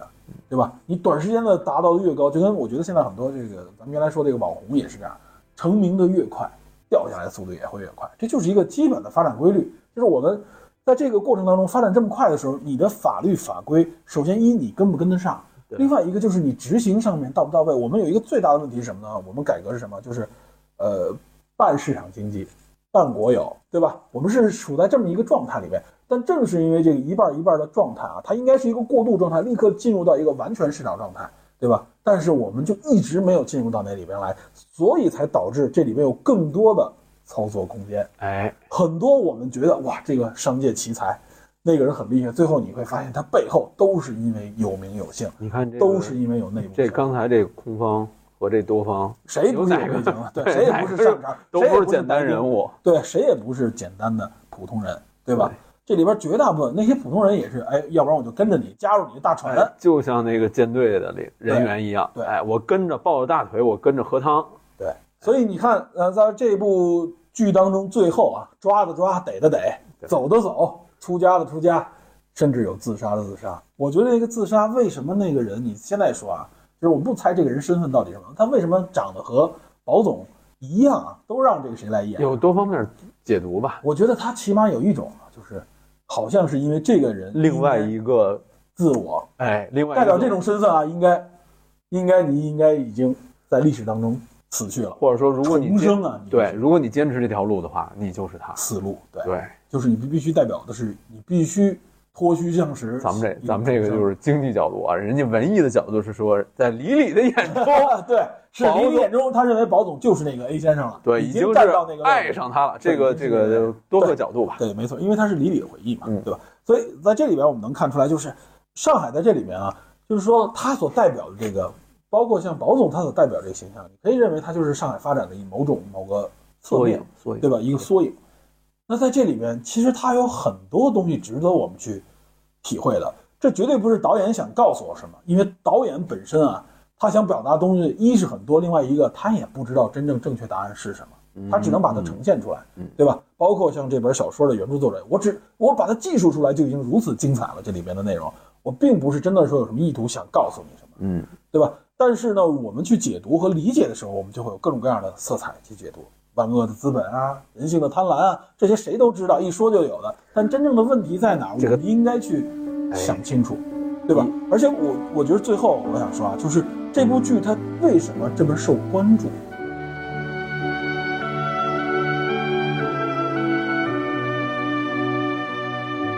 我觉得一开始口碑好像有点不好。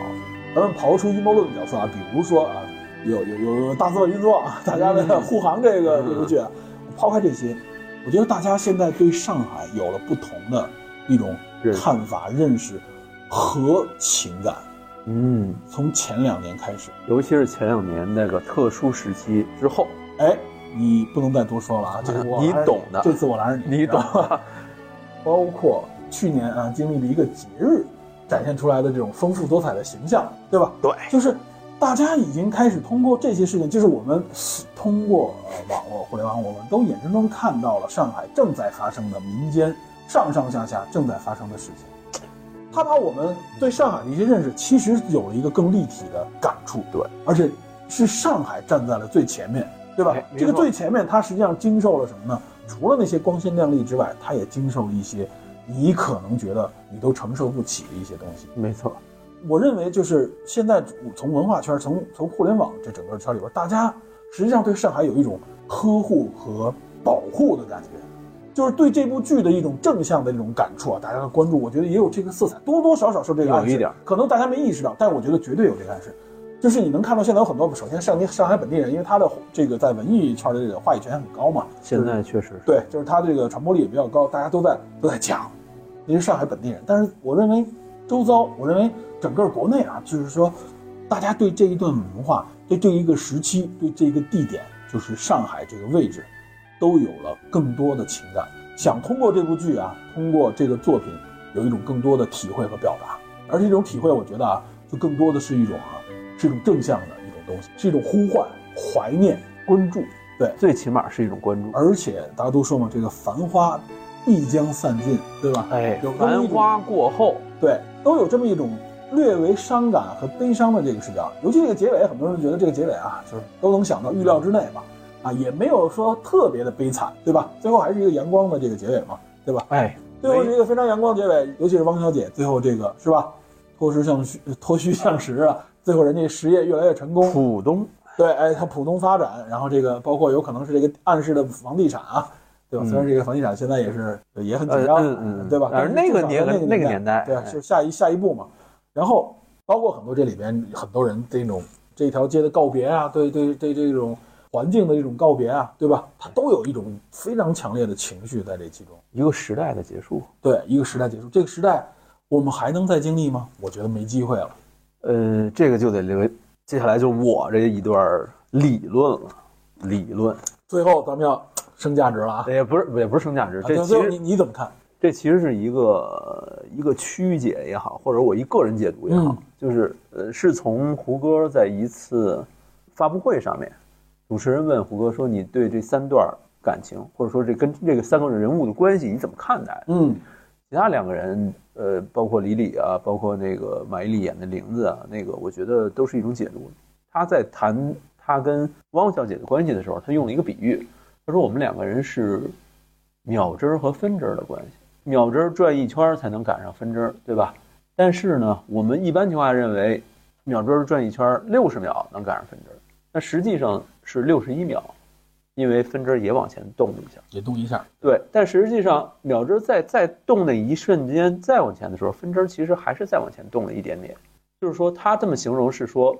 他跟汪小姐就是保总的关系跟汪小姐之间，永远比我们认为的要远一点儿，远一点儿。然后我通他过们俩这的嗯个节奏一直不在，对，然后我通过这个突然想起了很多东西，是评论区有一个人说说这个很像一个古希腊的一个哲学家提出的一个悖论，叫嗯，做芝诺的乌龟，哎，这个芝我知诺道嗯的，乌龟。这个著名的，咱现在大家经常科普里边经常讲，对对对，这这你你懂吧？就是对说，对哎，假如阿基里斯跟乌龟之间距离一百米，嗯，乌龟每秒钟走比一，如说打个比方说，一秒钟走一厘米，走一米阿里速度走一米很快，哎，阿基里斯每秒走十米，嗯但是当阿基里斯跑到一百米的时候，无限接近他的时候啊了。哎，乌龟已经又往前走了。在这个阿基里斯，实际上我们都知道，现实生活中肯定能追上乌龟，因为你走的是直线嘛。但实际上，你把这个空间切割的无限小的时候，在这个无限小的空间内，阿基里斯是永远追不上乌龟的。对，这实际上是个这个谬论嘛。对，这是一个个悖论，呃这不一是悖个论不是这是一个对谬这个谬这论，是一个这是一谬论啊个假的假对，这是假的，假它的它东不西成并不成立，因为从数学，无论从数学从物理都能可以解释。对哎，对，然后我就突然想到一个什么呢？就是后边就是我的脑洞了啊，就是说，实际上两个人，包括两个人的感情，在某一段时间之内，你感觉上你跟某个人能够达到一种同频或者是一种同步，嗯但实际上，美好的关系啊，哎，很多时候，无论是从剧中这几个人物的关系，无论是玲子、李李还是王小姐，还是现实生活中我们遇到的某些感情经历，可能永远都是双方差一点点，永远在这个无限切割小的空间，无论你们俩有多么近，永远差那么一步。两个人是这样，两段感情是这样，甚至是两个国家也可能回不到过去。那你说到其实可以更更深一步解读啊。首先，这个保总他还有一前女友，对吧？对，前女友去了哪儿雪了？之对，去了哪儿了？香港，航 空，知道吧对吧？康康，康康啊，啊，首先这个代表这个航康哎哎哎，已经，结果最后去世了，对吧？啊，对，就是航康这个情人已经不在了。你你你你这个解啊你不要乱指，你听我说 完，知道吧？然后呢，这里边这个玲子，玲子金玲，本名叫金玲，呃，玲子代表日方，知道吧？从日本过来的，对吧？独立自主了，独立自主也离开了，对吧？嗯走了。然后呢，这个李李啊，这就更大盘了啊！实际背后啊，这个国际资本嘛，什么都有，嗯嗯嗯对嗯，哎吧？实际上也离开了，那意思，反正就跟你断绝关系了。汪小汪小姐姐代表就是本地，本地，对哎，，就是本地啊。你可以这么你可以这解读哎么就说你硬解读，可以这么解读，咱们就是随便打哈哈啊，就是硬解读。实际上，关系也代表的就是本地啊，最后而且是脱虚向实，就是我不跟你玩那些虚的，我哎靠的是实力，靠的是自己。靠着自己一步一步往前走。然后呢，很多我看，尤其是女性的这个观众嗯啊，表达了对汪小姐的这个特别大的这个重视，觉得她是他们最喜欢的我一个角色。就最喜欢汪小姐，但是我喜欢的原因不是那个，我喜欢的是那种歇斯底里的表演，我实际上对这个角色非常的嗤之以鼻，我觉得这 太太太简太单脸谱化了，了，设置的太简单对设置了太。简这个人，这个表达的这个人啊，呃，强制升级，一会儿简单到那个极点，一会儿又哎，实际上还有瞬间信息又又又变身很了复杂，对还有城府，然后甚至更有更深远的目光啊。顺着刚才那个芝诺乌龟这个理论来说，就是说两个人之间，假使你们在某一个空间最后你们俩重合了，但是跟你们俩之前无限接近的这个空间已经是两个世界了，已经是两段经历了。就说白了就是，呃，电视剧里也有一句话，就是说当你们两个人重新再碰到一块儿的时候，用那个电视剧里葛老师说那句话，就是两个人曾经手牵着手去游乐园，嗯，进行一段游玩儿，突然有一个人离开了。这个时候你可能就剩下一个人了，有可能有新的伙伴来陪你玩，也有可能就是你一个人在这玩。对，无论如何都是人生的一段经历，对你人生当中有这个过客，有这个同伴有这个但是经历早晚会离开你。就挺好，就挺好。就是大家珍重现在，珍重曾经美好的回忆，未来呢，保持赤子之心。哎， 然后用必须这的个，用结尾这句话，用结尾的那个话怎么说？世界唯有土地与明天同在，这是《乱世佳人》里的一句话。土地哎，与明日同在，啊就是说我们保持赤子之心，有根有希望，是吧？所以我认为啊，就严，嗯我们如果严肃地来分析一下啊，这个剧是呃两三年前拍的，所以呢， 嗯两三年前还认为土地 是吧？对，这个你可以这么想，你可以这么 想。哇塞，这我个这个是咱开玩笑，开玩这笑个。这个对，所以就是说他，他还是看重这个实体，就是脚踏实地，对对吧？就是他用胡歌所扮演的这个呃这个保总这个角色代表什么？就是好像一种啊上海那边的啊，就是一种发展的动力啊，资本嗯啊，就是因为是尤其是 A 股嘛，就是沪市 A 股的这种感觉，嗯就是说它实际上是代表的是啊，就是我们资本中国的这个资本发展，对吧？上海的经济经济，经济背后就靠金融资本啊，这就是金融资本嘛。嗯金融资本你应该跟谁，怎么合作？哎，你可以这么理解，对这个我也想过。对，就是你作为金融资本，上海你因为上海本地啊，它不像过去啊，很多工厂在上海，现在其实更多的大型的这些工厂都已经不在大城市了，对吧？哎这些实体企业都不在大城市的情况下，你作为一个资本运作，你作为一个财经资本的这种运作啊，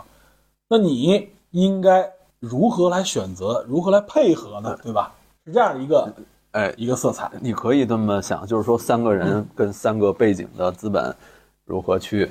是吧？更好的发展，三个背景不光是资本了，跟不同的发展方向哎吧。成就一段佳话。对，哎，对，就是最后呢，实际上我们看到啊，这部剧也影射了，对吧？很多现实，嗯对吧？最最后反我正们要保走总，自己的道路。但是保总最后也是这个彻底的退出了资本市场，对吧？但彻但底退出我了们金坚融资持本市场。实业，对不对？啊，坚持实体你经实济，体实体经济发展好，其实我们知道，我们原来就说过，就是嗯金融本身啊，它是这个经济发展的一个加速，加速和润滑剂，对对吧？没有它是没有现在这个经济发展的。没错。所以我们怎么能够让它良性的发展，对吧？在这里面一开始，大法师啊，对吧？这个老老法师，老法师啊，耶稣就给谁就给他上课，对吧？首先你要对价值、对成本的认识，然后哎其次你要为人要正。这一点说的是什么？呼唤的就是说，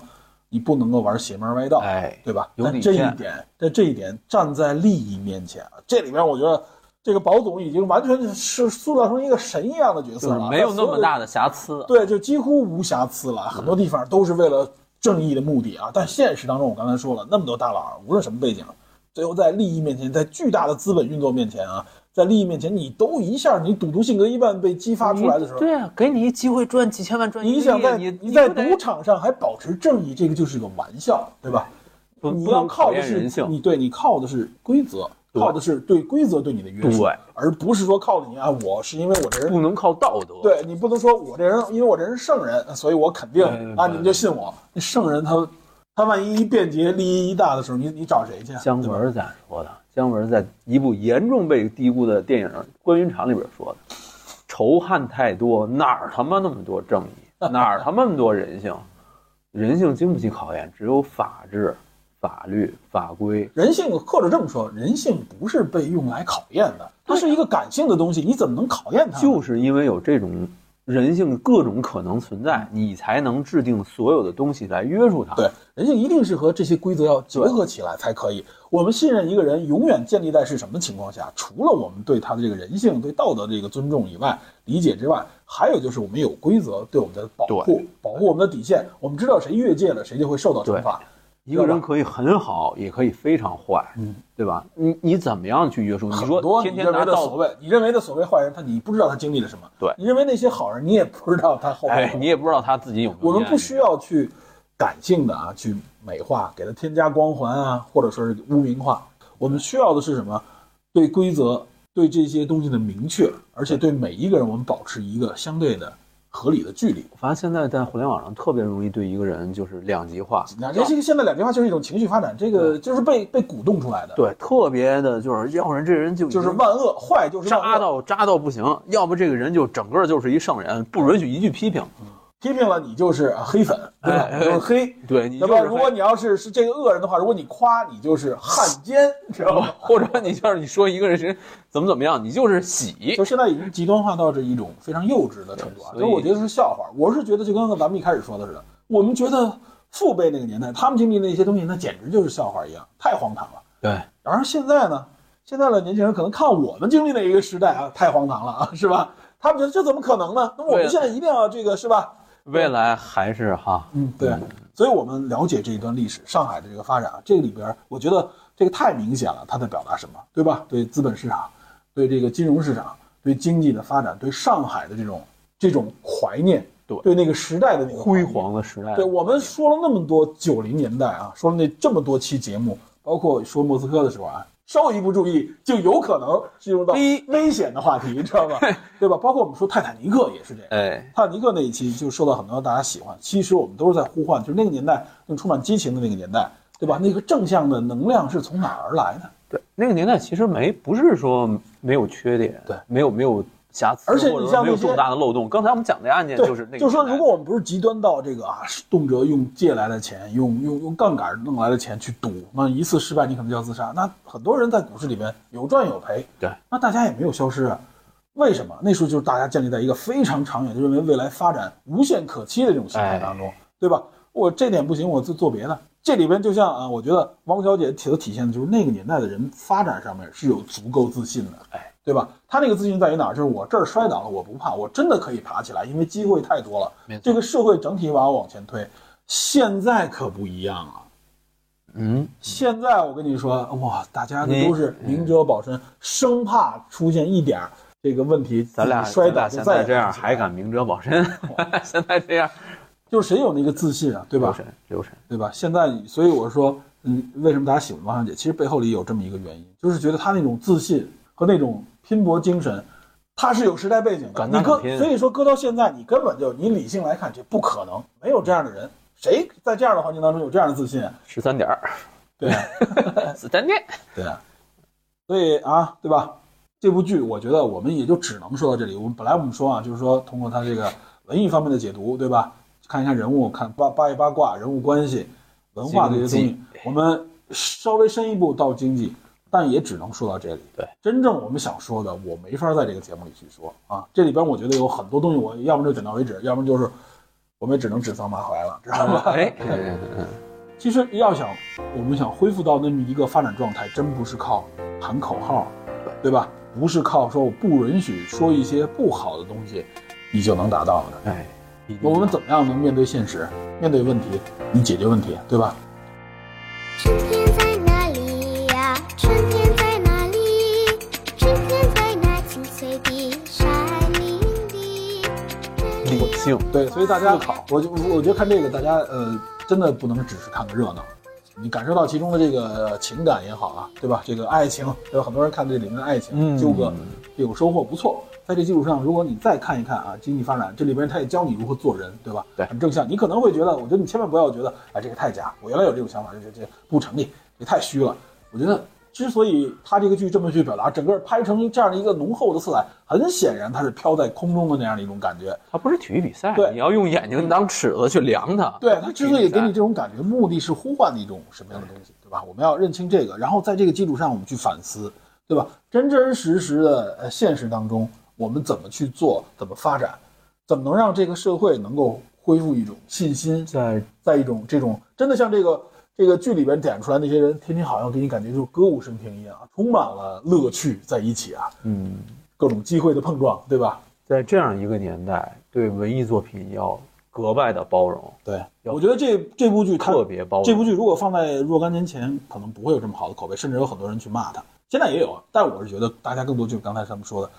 是对包括像对上海的一种呵护了。我认为啊，就是大家有一种情绪，我要保护这个上海，我保住那个年代那种色彩，对吧保？住那个年代，保住我们的记忆，也是保住我们的希望。对，而且其实王家卫啊，人说这个里边其实这表达的，甚至都说你这哪是上海，你这表达的就是啊航空，知道吧？嗯嗯，咱们应该保住咱们这一些啊，真正值得我们去回忆的有价值的东西，我们去发现和体会一下那个年代为什么会有这样的动力、这样的价值，对吧？对，我们如何能够恢复到那样的发展和那个价值当中？未来可期。对，好，好，完美了行，啊！未来可期。这期不错，那这剧也是嘛，他只有他的妻子在哪儿，在未来， 知道呃吧？希望第二季、第三季有更好的。如果有的话啊，那当然希望了。而且我相信，嗯，可能其实这一个一段时间啊，都是因为也确实到了回忆九零后啊，主要其实就是比咱们稍微老一点，就是六零后这一代啊，因为他们，呃，在九零年代是正好是他们拼搏的这个时间，正当年，正当年。他们对那个时代，因为现在你看啊，他们已经基本上六零的话，到现在就是退休了这个年龄了，对吧？将近快六十五了嘛，对吧？所以他们开始回忆那个年代，啊在很多文艺作品当中表达出来，这是一个大趋势。我们会看到这个时候对九零年代的一种那种回望、嗯，那种记忆，包括对那个时代的一种呼唤，对吧？这个一直也是咱们这个节目里边去表达的。那可能再过一段时间，可能就是咱们这一代人更老的时候，有很多文艺作品里边就是回忆什么呢？就是回忆九零甚至到零零后的那时候经历那个时代，对吧？互联网发展的那一代，两千年对，两千年前后那个是更大的那个发展，对吧？更大的机遇。对，所以这些东西是怎么来的？我们要有记忆，它靠的是什么？真的是靠的是我们的自己每一个个体的探索。这种探索可能有失败，但没关系，我觉得最敞开胸怀，迎接这个世界各种各样的挑战，对对吧我觉？得最主要就是我们对文化、对文艺作品包容，